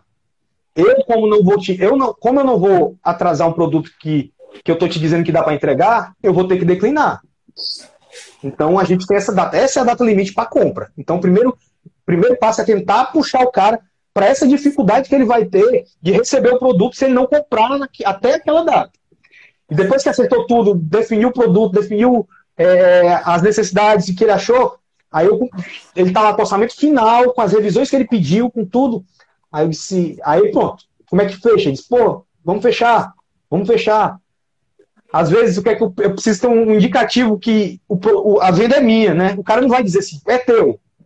Ele sempre vai deixar no ar que ele está negociando com alguém, que vai ter mais gente, Sim. que tá, tá, tá, tô esperando o orçamento do concorrente. Aí... E tem cliente que usa isso como arma para ver se você barateia o seu preço. Né? Ah, negócio não, não tem, tem, não tem, cliente que usa, tem cliente que usa, não. Eles sempre vão usar. É, é, apesar da gente criar um relacionamento, que é uma coisa, ele está defendendo a empresa dele, Sim. Que ele é um profissional e eu estou defendendo a minha. Então, é, a gente vai tentar fazer o melhor negócio, que, por isso que é negociação. Vamos tentar chegar no melhor ponto possível. Ou a gente negocia prazo de pagamento, ou a gente vai negociar é, o prazo de entrega, ou a gente. Porque às vezes, se eu conseguir entregar com um prazo mais longo, para a fábrica vale a pena dar um desconto um pouco maior, porque ela vai ter espaço na fábrica para montar outras coisas enquanto chega o prazo de, de entregar aquele outro. Se o cara se urgência, ela precisa atrasar alguma fabricação ou botar mais gente na fábrica para trabalhar para poder entregar aquele produto. Então, não adianta dar desconto demais, porque eu não vou, a minha margem vai diminuir. Então, a fábrica pesa tudo isso. E isso Sim. tudo é barganha na hora da, da negociação. Então, assim, a gente mais ou menos sabe como é que nossos concorrentes também trabalham. A gente sabe mais ou menos a faixa de preço. Então, você tem mais ou menos é, é, noção. E aos poucos você vai, com o cliente, você vai dizer, poxa, vamos fechar. É, não, eu estou esperando orçamento. Aí fica, pois então faz o seguinte, segunda-feira eu te ligo para ver em que pé tá. Mas eu nunca deixo dizer, eu te ligo quando tiver, quando tiver decidido que eu te ligo. Não, eu ligo. Porque se eu ligar, ele já sabe que eu vou ligar. Se eu deixo na mão dele e ele não me liga, aí eu começo a ligar, parece que eu tô enchendo o saco do cara. Uhum. Se eu acertei com ele antes, não tem problema. Falando, beleza, falei contigo semana passada, e aí? Já tá na hora? É, ou então pergunta assim: tu acha que tu vai conseguir mandar esse pedido até segunda-feira? Ou tu acha que a gente vai conseguir fechar até dia tal? Aí ele. Tô vendo aqui. Eu disse, não, cara, porque a fábrica tá me cobrando, aquela condição que a gente colocou vai ter uma virada de preço e eu preciso, a gente precisa fazer isso, adiantar isso para poder, pelo menos dar uma data para a fábrica de fechamento, para poder ela segurar o preço. Então, com isso, o cara tá me dizendo o quê? Se ele diz, não, Haroldo, até dia tal vai dar certo, pode falar na fábrica. Ele tá me dizendo que o negócio é meu. Sim. Então, são formas sutis da gente questionar e perguntar para poder ter ter uma resposta positiva ou estar tá mais confiante naquela venda. Mas, cara, a venda é quando está assinada. Venda de boca é, pode qualquer momento ser desfeita. Já aconteceu comigo, uma venda que eu fiz, negociei, fechei, pedi um e-mail só de confirmação para me mandar o pedido na segunda, em meia hora o cara declinou. É, cancelou o negócio. Ele só queria baixar meu preço, ter uma, oficialização do meu preço para poder baixar o do, concorrente. Porque ah, ele é? queria comprar do concorrente, ele não queria comprar meu. Eu não consegui criar com ele a, a, um interesse, a confiança de comprar de mim. Ele tinha mais confiança no concorrente. Então não tinha que fazer. Então, eles, desde o início, ele queria comprar daquele cara. Eu que não identifiquei corretamente os sinais. Sim. Entendeu? Então, é, basicamente, é, é esse o ciclo. E, o fechamento é isso, é essas tentativas de, de, de você forçar sem ser chato. Entendeu? Porque pode dar a impressão de ser chato porque é forçar. Mas você, cara, tem cliente que você também abre o jogo e diz, poxa, cara, eu tô com a meta. Eu preciso fechar esse, esse projeto esse, esse mês. Me ajuda com, com isso, pô, me dá essa chance. Os dois projetos passados tu fechou com o concorrente tal. Me, me dá essa chance agora. Tu usa também o, o, o sentimentalismo na, na, em alguns momentos. Porque tu diz, pô, tô aqui contigo, tudo que tu precisa te atendo, tu precisa de um desenho é, de um modelo do painel, tá aqui para ti, eu te ajudo a, a, pensar na solução. Se tiver errado, a, a, saber dizer pro cara, poxa, isso aqui não vai dar certo. Apesar de você, tu pode simplesmente alçar e fornecer o que ele quer, mas se tu aponta pro cara, cara, isso vai dar merda. Vamos ver aqui. Porque senão tu vai ter problema ali na frente. Vai atrasar o teu processo, mas o cara diz, porra, esse cara é foda. Esse cara é foda. Ele me salvou aqui de um, problema que eu não imaginei. Passou uhum. por não sei quantos, ninguém me disse isso. E, tu, e o cara veio e que pontou. Então essas coisas vão fazendo. É, no, na minha área eu trabalho muito com projetistas. Então, ensinando os caras as tecnologias que tem, as tecnologias novas, mostrando as possibilidades. É, é, então, eu ajudo com catálogo, com informação. Então, é, isso faz com que eu, é, o projetista não vai comprar de mim, mas faz com que eu saiba os projetos que estão aparecendo na praça. É um canal, entendeu? O projetista é um dos primeiros que vai ficar sabendo do projeto antes dele virar, virar projeto até. Então, ele vai lá, com, com, ganha o um projeto, vai fazer aquele projeto, vai desenvolver aquele projeto. Pô, se eu consigo de alguma forma influenciar esse cara a usar uma tecnologia bacana, legal, mas que eu domino mais que o meu concorrente.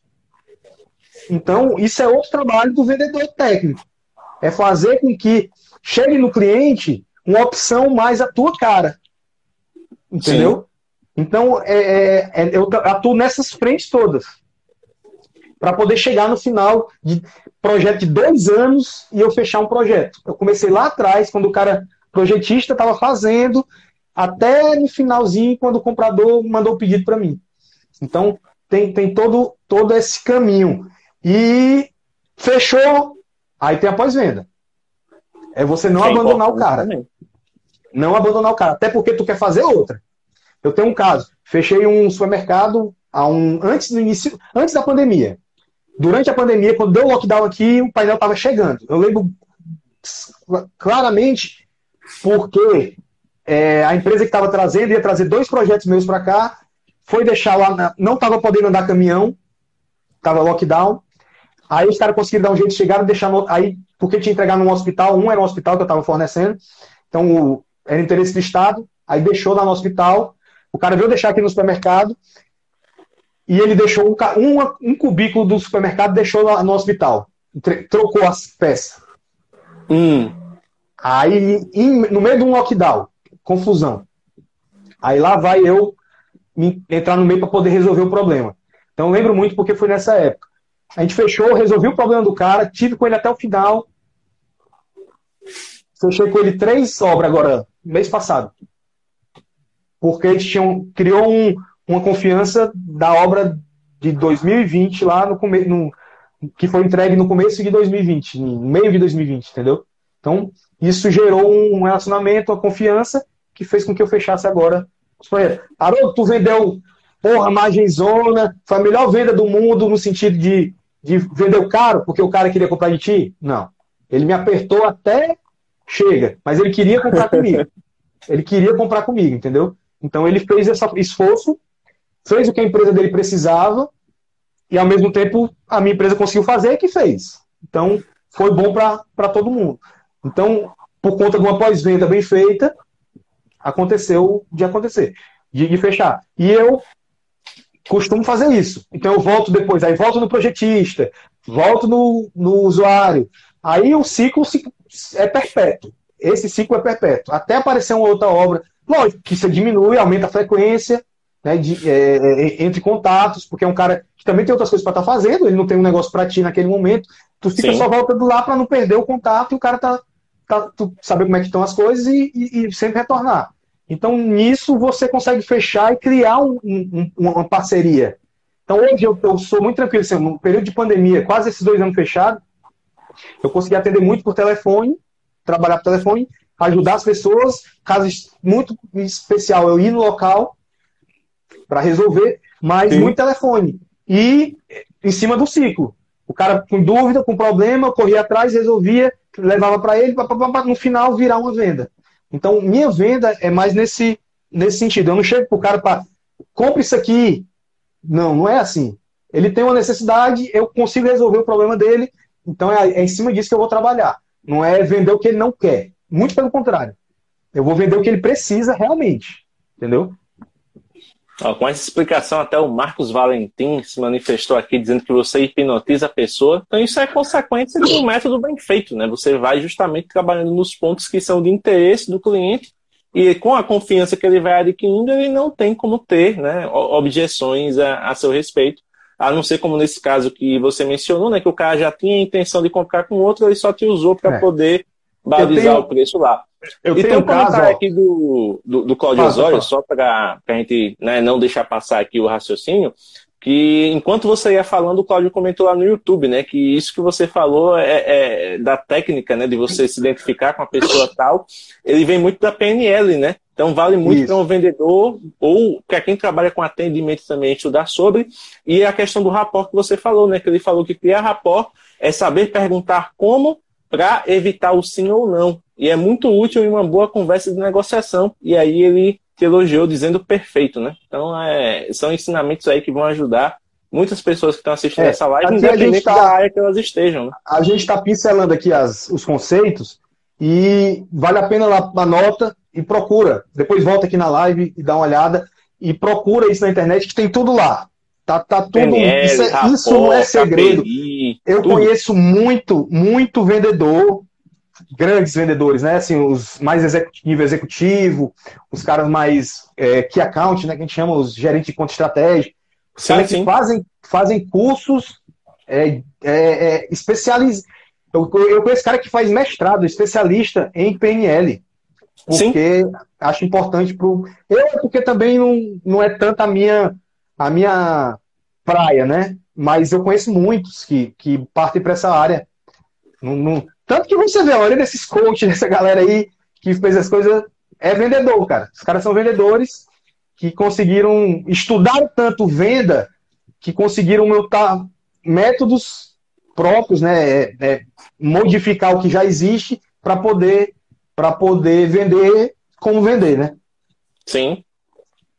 Isso é interessante. É, só para a gente fechar aqui essa parte da, da live, né? Que falta a gente falar um pouquinho sobre as objeções. Ainda não, você já pincelou várias aí enquanto você ia é, explicando né, a sua vivência, mas tem para a galera que está querendo saber dessa parte com mais ênfase, eu acabei encontrando aqui no Google um artigo da própria DocuSign, né, que é uma empresa muito reconhecida aí no campo das assinaturas eletrônicas, né, muita gente usa o serviço, e eles listaram as seis principais objeções de vendas. Então eu vou, eu vou citar elas aqui, e aí você, com a sua experiência, você vai também né, trazendo a sua contribuição a respeito de como você faz para superá-las quando elas aparecem. Então essa é uma das que mais afeta os vendedores que são especialistas em prospectar que é aquele cara que vai para campo para realmente fazer a sua base ali de, de prospects, que é quando você chega numa empresa, encontra com o cara e o cara diz assim, desculpe, mas estou sem tempo. E aí, Aildo, como é que você supera essa? Cara, é, tem, e tem dois caras desse sentido. Tem um cara mesmo, tem um cara que não vai te receber nunca, tá? Tem um cara que é chato, chato mesmo, que ele não tem. Se ele não tiver já um relacionamento contigo, ou ele ele, ele não, ele é muito difícil de, de dar essa abertura pelo caminho normal. É, primeiro caso é o seguinte, é tentar pedir a data para ele. Poxa, qual dia você tem tempo para me receber? Eu preciso de 10 minutos, eu preciso de 5 minutos. Eu preciso de. Já teve cara que me recebeu na portaria, do lado da catraca, assim, eu do lado de fora, o cara lá de dentro. Você tem ideia. Porque o cara não queria me receber. Não queria me receber. E desse jeito, entendeu? Então, é, você tenta pegar, poxa, me dá um dia. Você tenta levantar naquele momento rápido que você está falando com ele, alguns assuntos para ver se gera algum interesse nele. Se de jeito nenhum atendeu, até porque, ah, eu já tenho aqui minha carteira com meus parceiros, já tenho tudo definido, já tenho experiência anterior com o teu produto e não gosto. Tu tem que tentar mostrar para ele que está diferente. Uma das diferenças é você. Então, entender qual é o problema que ele teve para você poder dizer, pô, eu vou fazer diferente. E, e tentar essa, nesse tempinho que você está conversando com ele. Existe muito negócio chamado, pessoal, é a conversa de elevador, com É, o pessoal com, um minuto dentro do elevador com o presidente da empresa. Você tem que ter uma oportunidade de, naquele minuto, tu, pô, tu nunca tá com o presidente da empresa. Tu tem um minuto para dizer pro cara, o que é que tu vai dizer para esse cara? Poxa, tá quente, né? Frio, tá chovendo. Então, tu tem que ter essas, essas, esses exercícios, você deve fazer sempre esses exercícios para essas oportunidades quando ela aparece. Então, quando é esse cara que não quer, tu vai ter que tentar é, gerar algum interesse nele, ele não conseguiu tentar jogar para ele. Pô, tem uma data que tu pode me receber? Um dia. Pode dizer, o dia que você puder. À noite, no final de semana. Qual dia que você pode? Eu só preciso de cinco minutos. Se ele, se ele se sensibilizar e te der essa data, cara, não falha. Tem que estar lá e nesses cinco minutos aproveita, porque cinco minutos provavelmente vai virar 10, 15, 20, 30 minutos, dependendo de ti. Então, mas o cara que não recebe mesmo, de jeito nenhum, tem que ir pela beirada. Então, esse cara é o decisor. Mas ele não te recebe. Então, quem é o cara que está abaixo dele? Tu começa a o mapear essas pessoas. né? Então, você precisa dessas pessoas para te levarem até ele.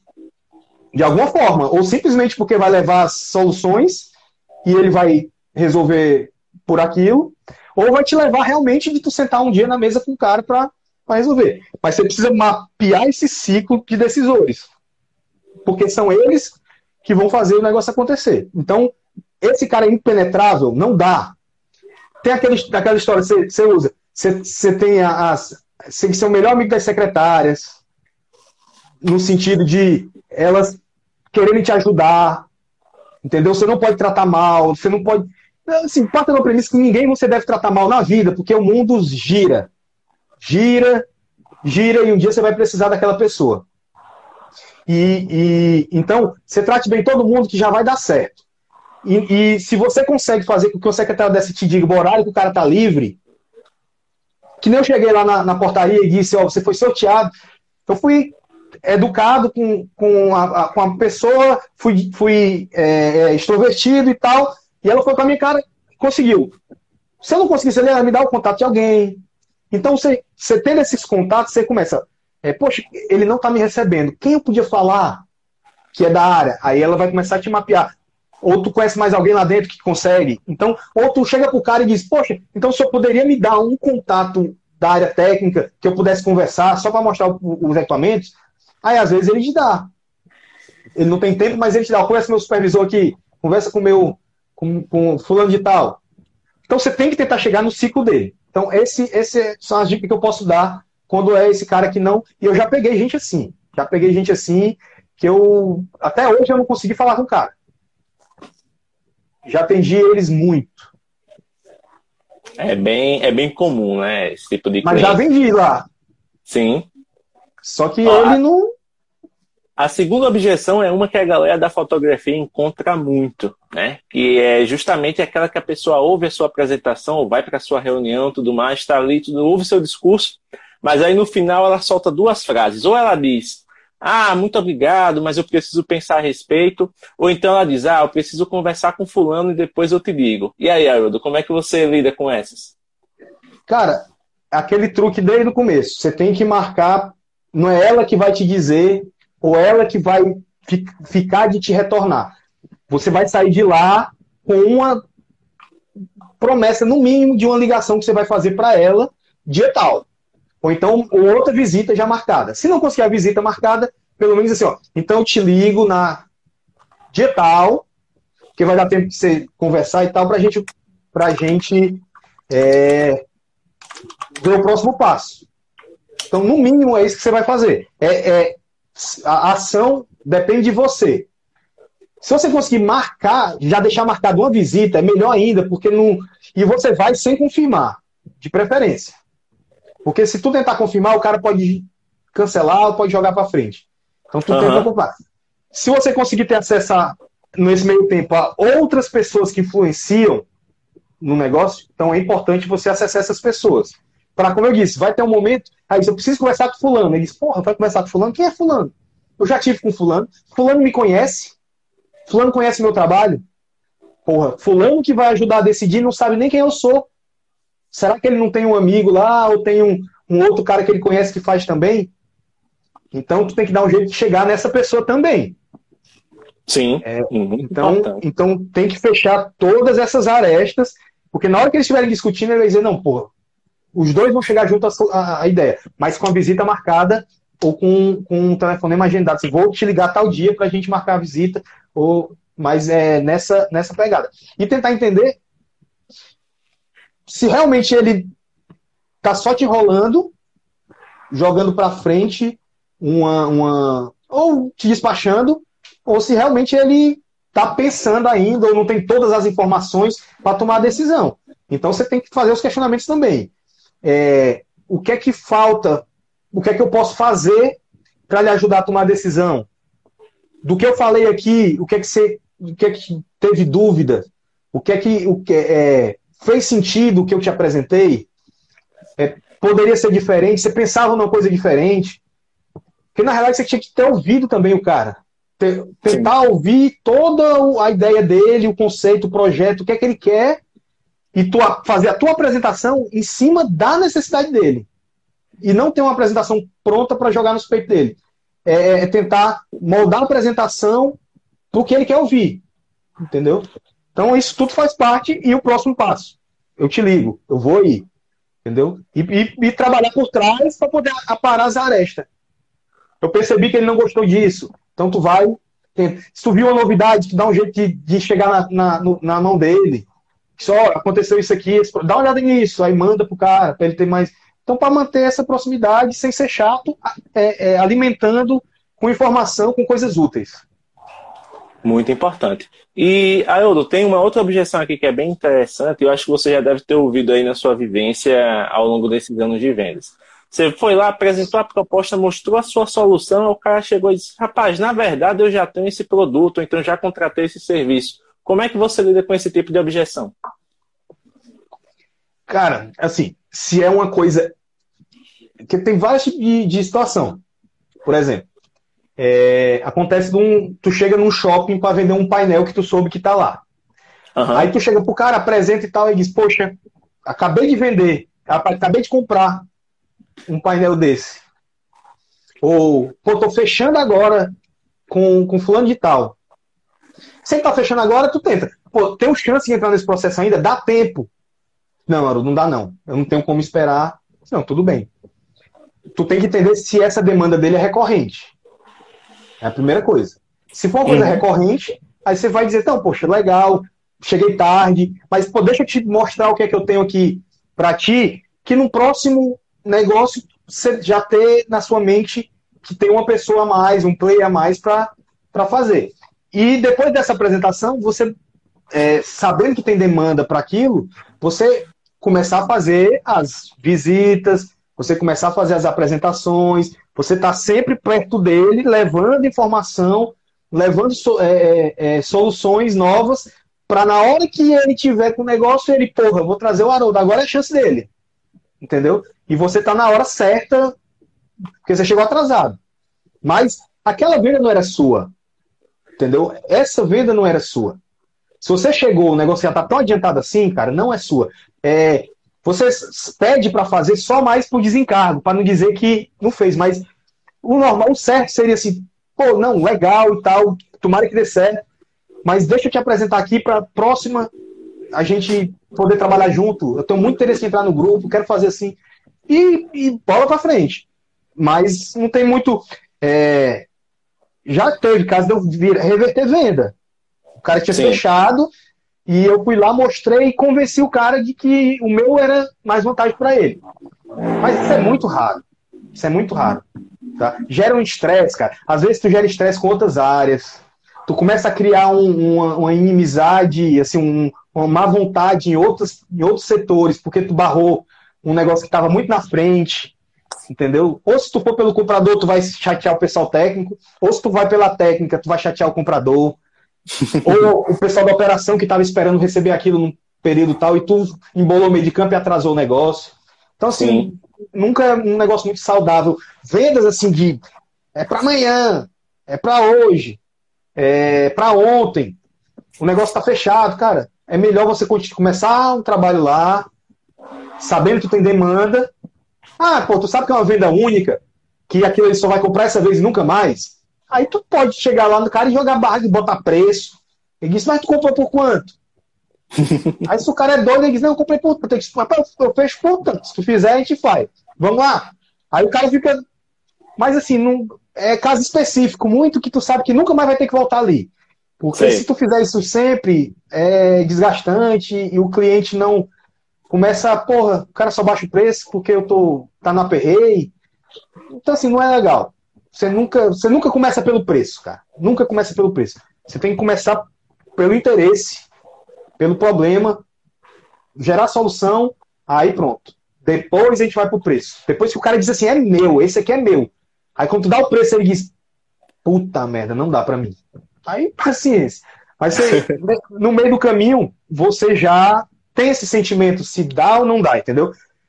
Você tenta levar os seus concorrentes, você tenta mostrar pro cara que tu, ele tem que botar o sarrafo lá em cima para poder os concorrentes estarem no nível acima. Então tu tem uma margem para trabalhar melhor. Porque se tá aqui embaixo e tu tá aqui, para tu chegar aqui, o cara daqui chega aqui. Então, estou aqui em cima. O outro tá aqui, eu baixo para cá e ele baixa para cá. Sim. Então, se nós dois estamos aqui em cima, equipamentos parecidos, com técnica parecida, aí o diferencial quem vai ser? Eu. Então, cara, eu brinco com o cara assim, ó, você não está comprando um painel, você está comprando um painel e levando o Haroldo junto. Para tudo, todo problema que você tiver com, essa, com esse negócio aqui, com essa, eu vou estar aqui contigo para gente, a gente resolver. Mas nesse caso específico, venda feita, cara, não tem muito o que fazer, não. É mais, eu recomendo mais você entender da demanda e trabalhar para um próximo negócio. Ele querer fazer com você. Ó, a quarta objeção, ela é uma parecida, só que em outro sentido, né? É aquela que você apresenta a proposta, tal, o cara não disse que comprou de ninguém, mas ele diz o seguinte: "Ah, muito bom aí, tá, mas eu não preciso disso não. Não preciso disso, não vai servir para mim, tudo mais". E aí, Eldo, como é que você lida com esses clientes mais negativos? Cara, se você chegou ao ponto de fazer uma proposta para um cliente que não precisa do teu produto, cara, o problema é teu. Problema não é do cliente. Para eu chegar a fazer uma proposta, eu tenho que. O cara tem que saber o que, é que ele quer. Para eu fazer uma proposta. Uhum. O que eu posso perder tempo é. Eu vou é, chegar no cara para apresentar um produto, apresentar uma solução. Aí ele pode olhar para mim e dizer assim: não, isso aí não, não serve para mim. Mas esse não serve para mim, eu disse, mas por quê? Ele vai explicar. Em cima do porquê, eu vou entender, é, realmente não serve para ele. Ou então eu vou mostrar para ele que a visão dele está errada. Nunca dizendo que ele está errado. Eu vou dizer para ele assim: fábrica tal, fábrica X, aconteceu um problema assim, assim, assado como o teu, a solução foi essa, essa essa, que a gente conseguiu resolver assim, assim, assado. Aí ele, aí eu, faz sentido? Aí ele, pô, dessa forma que você está falando faz sentido. Eu disse, pô, então vamos maturar. Deixa eu te trazer mais soluções, deixa eu te, te apresentar outras, é, é, outras, outros equipamentos ou outra, outra forma de, de, outra ideia em cima desse teu problema. Me explica o teu problema direitinho. Aí ele se disponibiliza a explicar, aí tu volta com a solução. Tu sai de lá com, ó, dia tal, eu, a gente tem uma reunião para eu te explicar qual a solução para o teu problema. Se tu não já tiver condição de dar ali naquele momento. Muitas vezes você já tem experiência que, pô, tu já sabe que vai resolver e tu já apresenta e o cara, pô, mas para gerar proposta e tu não não saber que o cara não, não, não, não quer o teu, então assim, não, não serve para ele, não tem sentido. É muito importante essa questão do, do vendedor saber ler a situação, né? Ver ali, você falou, a questão dos sinais tal, para realmente saber se ele pode investir mais tempo, mais esforço naquilo ali, ou se já pula para outro, né? Até porque a gente tem aquela célebre frase que sempre diz que tempo é dinheiro, né? Nesse caso, se você perde tempo com um cliente que não vai te dar retorno, você deixa de atender outro que poderia fechar uma venda com você, né? Exatamente. Você tem até que saber que às vezes o cliente não vai te dar um retorno tão rápido, é, no normal seria você passar a régua e ir para o próximo. Mas você tem também, às vezes você tem um, tem um feeling com, com determinados clientes que eles podem te gerar outras formas é, de negócio. Entendeu? Ele pode te gerar contato, ele pode te colocar em outros setores dentro da empresa, ele pode. Cara, tem, tem muitas coisas que podem acontecer de um, de, um, de conversa, de um relacionamento que você cria. Então, às vezes, também né, é saber quem você vai descartar, né? A oportunidade de cliente você vai descartar. Às vezes não é imediato, mas você consegue enxergar na frente uma possibilidade. Pronto. Aí, a nossa quinta e penúltima objeção é uma que acontece muito. Eu acho que você teve muita dessas quando você abriu sua própria empresa, né? Porque apesar de você ser conhecido por conta do trabalho, uma empresa nova é outra situação. E aí a objeção é a seguinte: você vai lá, fala com o cara, o cara diz, ó, oh, beleza, mas eu não conheço a sua empresa, não confio aí no seu trabalho. E aí? Como é que você lida com isso? É, eu hoje, assim, eu dou, eu, eu, eu dou carteirada, né? Então, assim, é, no começo, quando eu comecei a trabalhar o meu negócio, é, eu dava mesmo, assim, assim, opa, fulano, aqui é Haroldo, ex-consultor da Schneider. Então, assim, eu usava o nome da, multinacional que todo mundo conhece, todo mundo quer. Uhum. Entendeu? Então, eu atendia aqui no Ceará as construtoras, os instaladores, é, as indústrias. Eu queria marcar contigo uma visita. Porque, assim, na maioria dos casos, eu já era conhecido, né? Então, assim, os caras já me, eu já visitava com outra camisa. Então, era mais fácil. Mas casos novos, que era realmente abertura de porta, eu dava carteirada. É, se você não tiver essa carteirada, você tem que usar um apelo que o seu produto tem. É, no caso, o meu produto, ele, ele trabalha com equipamentos de, de qualidade, né? Então, eu tenho um, o disjuntor que vai no meu equipamento, é um disjuntor da Schneider. Então, o, o, é um equipamento muito confiável. Então, eu usaria isso. Eu disse, poxa, eu sou representante de uma fábrica de painéis de média tensão, homologados na Enel, aqui no Ceará. É, a gente só trabalha com produtos Schneider dentro do painel, então é um painel premium. É, eu queria ter a oportunidade de, de te apresentar, porque eu estou sabendo de um projeto tal, tal, tal. Aí, naturalmente, é, vai, vai é, abrindo as portas. Aí eu vou apresentar o cara para ele, depois ele ter assim, mesmo. Eu vou postar cases, locais onde estão instalados. Se eu vou trabalhar um cliente que é de um hospital, diz, pô, eu tenho, eu tenho meu painel instalado no hospital tal, tal, aqui no Ceará, tenho instalado no hospital tal, tal do Rio, em São Paulo, blá, blá, blá, a gente já trabalha com hospital assim, assim, assado. A gente é homologado na Enel, a gente, eu vou entender qual é o, o, a finalidade do cliente e os meus pontos fortes eu vou mostrar para ele que vale a pena ele, ele, ele me confiar. E esses pontos de confiança, né? Pô, onde é que tem instalado? Tem aqui, aqui, aqui. É, eu tenho fábricas, tenho, pô, tem um painel instalado na Fiocruz, aqui no Ceará, tem um painel instalado no, no hospital tal. Tem um... Então, isso vai gerando intrinsecamente, assim, no subconsciente dele, uma, uma, uma confiança. Porque ele, pô, tem canto instalado. Dá para visitar? Aí eu vou tentar ver um cliente que eu tenho uma proximidade maior que possa levar o cara para visitar, para conhecer o painel, Entendeu? Se for um projeto, dependendo do projeto, eu ligo para a fábrica, pô, vamos levar esse cara aí na fábrica, no Rio, para conhecer, porque é importante. Aí a fábrica analisa se vale a pena, se não vale o risco e leva o cara.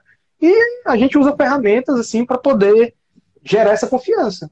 Mas é, é você saber que tem um negócio bom, saber os pontos fortes de destaque do que você está vendendo e poder apresentar para o cara. For um caso, por exemplo, um fotógrafo eu acredito que ele tem um portfólio. O cara diz assim: Poxa, mas eu não conheço teu trabalho. Eu disse: Poxa, você pode perder um tempinho, se for por telefone, né? Você pode ter um tempinho olhando nesse link aqui, aí manda um link pro cara com um portfólio. Pro cara dar uma olhada e ver e, e, e, e gerar interesse. Ou se é pessoalmente, você leva lá um tablet, leva um computador e pô, abre aqui na frente do cara, pô, dá uma olhadinha aqui para te mostrar. Isso aqui é o que eu faço, é assim, assim, assado. Aí você usa os seus pontos fortes para gerar o interesse no cara. É, é, mais ou menos isso. E a nossa última objeção aqui, né, da lista de seis, essa é uma que muita gente, independente da área, ouve. Né? Se você é vendedor, você com certeza já ouviu essa. E é aquela clássica, três palavrinhas, Aldo, que são o terror de muita gente, que é o seguinte. Achei muito caro. E aí, Haroldo, como é que você lida com essa? Cara, é, a primeira pergunta que eu faço é em, em comparação com o quê? Tá? Quando o cara me diz, achei muito caro, eu disse, mas caro em relação a, a, a quê? Comparado com o quê? Entendeu? É... Ah, não, porque eu tô vendo aí na praça que é, eu tô assando com um concorrente teu que é muito mais barato. Aí eu disse, se é muito mais barato, tem algum problema. Muito mais barato. Ou ele não tá te é, é, os nossos orçamentos não estão alinhados, ele não está ofertando a mesma coisa que eu, ele errou, ou ele errou o orçamento dele, ou eu errei o meu. Me dá a oportunidade de alinhar esses orçamentos. Não precisa me dar a proposta comercial dele, mas me dá a técnica. Deixa, deixa, vamos, vamos analisar junto o que é que tem de diferente do meu produto pro, pro dele as características, porque às vezes passa. Então ele pode estar. Tá, e, e, quando o cara é, é experiente, ele, se realmente está uma diferença muito grande, ele vai te, te, te, de alguma forma, te alimentar com informação para tu corrigir a tua oferta. Certo? Porque ele quer, no final das contas, ele quer comprar. Sim. Só que às vezes o cara tá blefando. Então, ele disse, está muito caro. É, eu disse, então vamos alinhar as ofertas, porque deve estar, tá, deve estar tá ruim, porque eu não sou muito caro, eu não sou o mais caro, eu não sou o mais barato. Mas eu não sou o mais caro. Então eu não tenho que estar muito mais caro que alguém. Tem alguma coisa errada no, entre os orçamentos. Vamos analisar junto o técnico, a parte técnica. Aí o cara, se ele abre a porta e, e deixa fazer, porque ele diz, não, realmente, qualquer pessoa com mínimo de senso, ela sabe que não existe grande diferença de, um, de, uma, de, de duas coisas parecidas. Se são muito diferentes, é que as coisas são diferentes. Ou a qualidade. Porque eu tenho um, um painel que pode ter um curto-circuito X e o outro curto-circuito menor. Que isso barateia. Eu posso ter um painel que é de uma potência X e outro de uma potência menor. Eu posso ter um painel que ele é normatizado, homologado na concessionária, e o outro é um painel feito no fundo de quintal e não tem, não é, não tem segue norma e nem então são produtos diferentes. Então, se o cara quer resolver o problema, então é, é nesse sentido. Eu disse, com quem é que você está comparando? É com fulano. Então, se ele quiser fulano, eu já sei que eu não estou muito mais caro. Porque fulano eu conheço. Esses caras que disputam comigo, a gente está ali no pau. Uhum. Se ele diz um. Quando ele fala um nome que eu sei que é historicamente mais barato, aí eu já digo, ó, esse cara não. Infelizmente eu não consegui disputar com ele. Meu painel tem essas características, assim, assim assado. Eu não sei como é que tá o dele, mas é, a gente não considera o mesmo tipo de produto. Então você tenta levar para essa. Assim, nunca é, é entrar na, na pilha de que ah, tá mais caro. Não, beleza, tá mais caro. Mais caro por quê? Vamos entender. E no final das contas, que você alinhou tudo, tá tudo alinhado e o teu produto continua mais caro, mesmo você alinhando os... Aí é, é o que eu brinco com os caras. A gente, é, disputando com esses aqui, eu tenho que brigar. Com esses aqui, eu tenho que brigar. Se o cara tá 5% mais barato, 6%, isso aqui a gente tem que, tem que ter essa folga para brincar, porque não, não, não, a gente está no mesmo nível. Se o cara consegue fazer, a gente consegue também. Agora, coisas absurdas de ah, 25%, 30%, não. Aí eu digo, cara, se eu te der um desconto desse, tu vai me chamar de ladrão. Então, não adianta. Vamos analisar tecnicamente, porque eu posso ter feito alguma coisa errada mesmo. Eu posso ter colocado uma coluna a mais, eu posso ter colocado uma especificação muito maior do que, do que precisa. Eu posso entender que tua necessidade é inferior e eu tenho um produto que adeque a essa necessidade, que tecnicamente não vai capar o teu projeto, vai atender tudo que tu precisa, mas que característica desse produto é, te atende. Então, é, você não existe assim, você não, nunca passa assim, dizer o preço que eu baixo. Não, isso aí não existe. Isso aí é a última coisa, é, é quando você matou tudo, Aí você chega pro cara e pede. Resumindo, cara, todo o trabalho que você faz, que eu faço, é para ter um, um negocinho chamado last call. Então, é, todo esse relacionamento que eu criei, toda essa confiança que eu gerei, é para o cara no final chegar para mim e dizer assim: eu fecho por tanto. Aí eu vou analisar, entendeu? Quando, tipo, quando o cara chega, me dá o um desconto. Aí eu, tu quer um desconto de quanto? Não, me diz aí. Aí eu, não. Quanto você precisa para a gente fechar? não, o melhor que tu puder. É, o melhor que eu posso é esse. Mas se vo... o melhor que eu posso é o preço que eu te dei. Mas se você precisa de um esforço maior para a gente fechar, me diga que eu vou brigar na fábrica para a gente conseguir. Então, assim, não sou eu que vou dar desconto. Ele vai me pedir e eu vou analisar o que, o que eu posso fazer ou não. Entendeu? Sim. Então, é, é, é, essa, essa dança. E vai ter o cara que vai bater no peito. Eu tenho um caso um clássico em um colega meu que o cliente ficou nessa, né? O comprador ele dizendo, não, diga você, vamos lá, o que, é que você precisa, não sei o quê. Aí o cara disse, eu preciso de, de graça com frete. Não, disse, de graça com frete é, CIF. Era um projeto de 2 milhões de reais. Aí o cara ficou pedindo um desconto e o cara, como eu tô fazendo? Aí no final o comprador olhou e disse assim: Não, sabe o que é que eu preciso? Eu preciso que você me dê com frete CIF. Entregue. Tu me dá o produto e entrega. É isso que eu preciso. Aí o meu amigo olhou e disse: É, aí eu não consigo. Eu disse: Então, me diga o que é que você consegue. Então, você vai ter. Você vai ter um comprador que fez todos os treinamentos que eu fiz. Só que é o contrário. entendeu? E tem, vai ter cara muito mais experiente que eu. E é, e é assim. E é uma, um aprendizado constante. Todo dia você vai. Se você segue suas, seus princípios e sua forma de trabalhar, fazendo esse trabalhinho. Porque é isso, cara, esse trabalho de formiguinha. Você fazendo esse trabalhinho toda a vida, cara, sem ficar com muitos desvios, as coisas acontecem naturalmente. Compra e é emoção. O cara compra por emoção. Então bote isso na cabeça e, e trabalhe por esse lado. Então, é, é mais ou menos isso.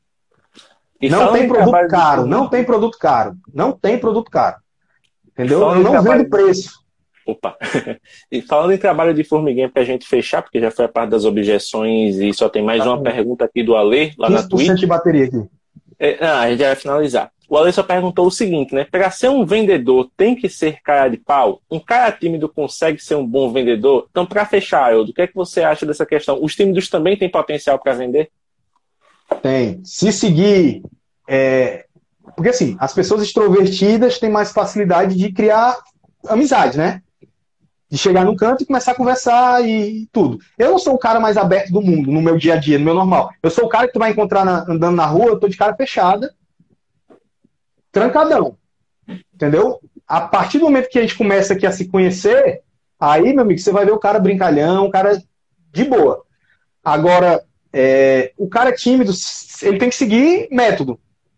Então, ele tem que conseguir primeiro vencer o obstáculo. Ah, eu sou tímido ao ponto que eu não consigo ligar para uma pessoa para conversar, aí você tem que tratar esse seu problema. Mas se você é tímido no sentido de que, assim, pô, eu não sei como chegar. Como é que eu chego? Então pronto, você vai para a técnica. Você vai ligar para a pessoa, você vai se apresentar, você vai. Então, você tem formas de fazer onde a timidez vai passar do lado. Então, depois você vai chegar lá no cara é, e vai conversar. E se você tem domínio do produto, talvez você não seja o cara que vai partir para dar uma palestra. Entendeu? Eu nunca fui um cara de ir para a escola técnica, juntar os alunos numa sala e ir lá palestrar com, com um equipamento e dar um treinamento. Nunca foi assim. Eu sou o cara que trata as coisas, eu e você. Eu tenho dificuldade em público, assim, fazer um. fechar um teatro para eu ir lá. Não eu, não, eu tenho dificuldade. Se tiver que fazer, eu dou um jeito e faço. Mas eu não gosto. Não me sinto. Na minha, é, foge muito da minha zona de conforto. Agora, eu e uma pessoa, eu e um time, eu estou aqui com a equipe da manutenção, todo mundo aqui um do lado do outro aqui, junto com o equipamento, vamos. Aí eu faço treinamento com os caras, mostro e vou, uma coisa bem. É, então você arruma forma de fazer. Se eu domino tecnicamente, cara, bicho, a conversa surge. E você vai lá e desenvolve. Então, é, eu acho que é obedecer nessas, descobrindo essas técnicas, você vai facilitar o seu entrosamento, entendeu? Mas aí tá, vendas que você conhece muito produto, vendas que tem que ser técnica. Se você é um técnico, naturalmente você vai conseguir. Pode ter alguma coisa que vai passar, você vai ter uma dificuldade um pouquinho maior de, de dar uma entrada. Cara, eu sou cara de pau em alguns sentidos. Assim, tipo, em determinado momento eu sou o cara que chega assim. E, e, e pô, tu quer pagar quanto? Bora fechar. Diz aí quanto é. Então, assim, tem, tem cara que tem vergonha de pedir. O cara diz assim, Pô, como é que eu tô? Eu pergunto muito, ó, como é que eu tô no negócio? O não eu já tenho, e tem uns caras que. Como é que eu, se eu tenho confiança do que eu tô falando, eu tô, eu tô, eu tô, tô na briga, o cara tá. Mas eu tô melhor, eu sou o melhor da. Não, não é o melhor, não. Tem cara que tá melhor do que tu. Mas muito. Então, assim, eu vou, eu vou, eu vou até onde o cara diz assim, daqui não passa, filho. Entendeu? Eu não vou te dar o preço do cara. Eu disse, não, nem eu quero. Minto, eu quero, você me deu o preço melhor todo mundo. Mas você não quer dar. Eu vou assim até. O cara, se o cara disser, deu, abriu. Mas é, pelo menos me dá uma luz do caminho que eu tenho que seguir. Pô, tu não quer fazer um negócio, não quer que dê certo? Então me guia, pô, me dá uma, uma, uma luz, me engana aí de alguma forma, pelo menos para eu poder ter ação, entendeu? Então é, é mais ou menos isso. O Ale até disse que por mais que você relate que não goste de, sei lá, fazer uma palestra, dar um, um, um treinamento para público grande, o que quer que seja, mas você tem o maior jeito de palestrante, né? À toa que você está aí no canal de tecnologia fazendo live o público dele. Mas, cara, é uma, é uma, eu tenho dificuldade. A gente, assim, num bate-papo, eu sinto uma, uma, uma facilidade. Tipo assim, você me dando gancho e me puxando, que você faz muito bem, isso aí, sim, aí você eu consigo externar o que eu conheço, né? os assuntos que eu, que eu domino. Agora, eu que tenho que guiar, fica mais difícil. Até para eu estou me soltando nos vídeos agora, devagarzinho. No começo era tá, tá, tá, corte, corte, corte, corte, corte. Hoje já eu consigo fazer assim um, um uns 10 minutos, uns 10 segundinhos falando sem corte. Mas faz parte. Então, Haroldo, para a gente finalizar, deixa eu primeiro agradecer aí pela oportunidade de você ceder esse tempo para conversar conosco, de falar tão bem sobre um assunto que é tão importante, né, que são as vendas, que são as técnicas utilizadas para poder vender, independente do que você tenha que vender, seja produto, seja serviço. E aí eu deixo esse espaço final aqui para que você possa fazer suas considerações e também chamar a galera para conferir os seus canais, né, seja no Instagram, seja no YouTube, para que todo mundo possa também saber aí como é que você é no ramo da tecnologia. Então, sinta-se à vontade e, mais uma vez, muito agradecido aqui pela sua presença. Pois, cara, queria agradecer primeiro. É, gostei, gostei do papo. Assim, eu não tenho muitas oportunidades de falar sobre, sobre esse assunto. É, gosto de falar porque, cara, é um prazer que eu tenho me descobrir profissionalmente quando eu virei vendedor. Eu achava que não ia ser, não era vendedor. Eu achava que não ia dar conta de vender eu tinha medo, eu não, assim, eu não sei se era tímido, eu achava que o cara tinha que ser enrolão, eu, que nem o Ale perguntou aí, eu achava que o cara tinha que ser. Porque a experiência que eu tinha com, com o vendedor era muito ruim. Então, nessa empresa que eu trabalhei, foi quando eu fui ter contato com vendedores diferenciados. Os caras uhum. que me uhum. atendiam eram diferenciados, eram técnicos, caras que vendiam diferente, ele vendia a solução e, e então Pô, eu disse, isso aí eu consigo fazer. Então foi isso que me trouxe para a venda. É... Então sou apaixonado pelo que eu faço. Então, obrigado por dar essa oportunidade de, de falar é, sobre isso. Tá? Gosto muito quando eu sento numa mesa com, com outros vendedores, com outras coisas que a gente conta as experiências e, e, e, e, e se gaba das, das, dos negócios que a gente conseguiu fazer, no, no bom sentido. É, então, é, é, porque é uma batalha diária, cara. É uma batalha diária. E quando Sim. a gente consegue fazer, é bom demais. Então, assim, brigadão. O pessoal que assistiu até agora, convido vocês a irem no YouTube, no meu canal, Haroldo Colares. Lá não tem nada a ver com isso. Lá é falar do que eu gosto no meu dia a dia, que é tecnologia, no modo geral. Gosto muito de celular. Sempre fui um, um early adopter. É, gosto disso, mas também tento trazer alguma coisinha de automação, tento trazer algum, algumas coisinhas de, de aplicação também para o canal. E eu estou fazendo um canal com metas, tá? Eu tenho minha meta de chegar aos meus mil inscritos, a bater as minhas 4 mil horas, mas fazendo o que eu gosto, tá? Eu não tô, tô tentando ser o melhor, mais assertivo com o que eu gosto, sem tentar fugir disso. Então, é, tem coisas que não vão vingar, mas eu fiz e, porra, achei massa ter feito. É, e tem coisas que eu vou tentar trazer, sabendo que vai dar mais engajamento, mais público, mas também me agradam. Porque se não for assim, é melhor não fazer. Então, eu quero que vocês comprem a ideia comigo, vão lá visitar. Se puder se inscrever aqui no Instagram também, eu agradeço. Vamos começar a gerar mais coisas para cá. O Instagram tá, tá incentivando a gente a, a fazer isso, então é, com certeza vai ter mais conteúdo gerado. A gente inaugurou aqui o meu, meu fundo Matrix aqui, em homenagem ao Bernardo. E então, cara, brigadão. É, tamo aí, se precisar. Vamos fazer a nossa live brincando com as métricas do YouTube aí pra gente, a gente quando a gente tiver um milhão de inscritos, a gente vai fazer o nosso canal de como ganhar um milhão de inscritos. e lançar um livro de como ganhar um milhão de inscritos e fazer um podcast de como ganhar um milhão de inscritos. Oh, vai... oh, pessoal, na realidade, é, na realidade eu fiz esse canal, não é porque eu gosto de tecnologia, é para aprender como é que ganha um milhão de inscritos, para poder ensinar vocês a ganhar um milhão de inscritos. Então, essa é a brincadeira. Haroldo, valeu mesmo, cara. Bom final de semana aí para você. Lembrando que essa live sai como podcast na segunda-feira e você vai poder ouvir o papo, né? Na, no Spotify, no Deezer, no Apple Podcasts, no Google Podcasts, enfim, na plataforma que você preferir.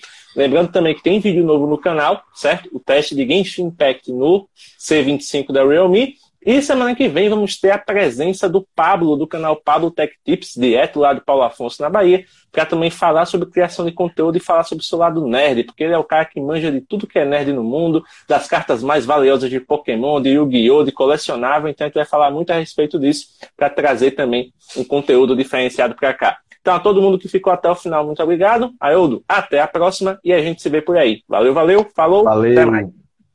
Muito obrigado por ter ficado conosco até o final deste episódio. Se você curtiu o que ouviu e quer aprender mais sobre fotografia mobile, por favor, visite o nosso site oficial em www.mobgrafando.com.br. Além de ter acesso aos depoimentos da comunidade, aos destaques do mês e a blog posts riquíssimos, você também consegue interagir com o feed do nosso Instagram, ter acesso ao nosso canal no YouTube e interagir com o grupo oficial do Telegram, onde você pode conversar com mobigrafistas de todo o Brasil. Além disso, você também tem acesso ao Anuário da Mobigrafia 2021 uma pesquisa riquíssima que fizemos com o apoio de outras comunidades e que tem como objetivo mostrar o comportamento de quem fotografa com celular no Brasil. Então é isso, muito obrigado pela atenção e até a próxima.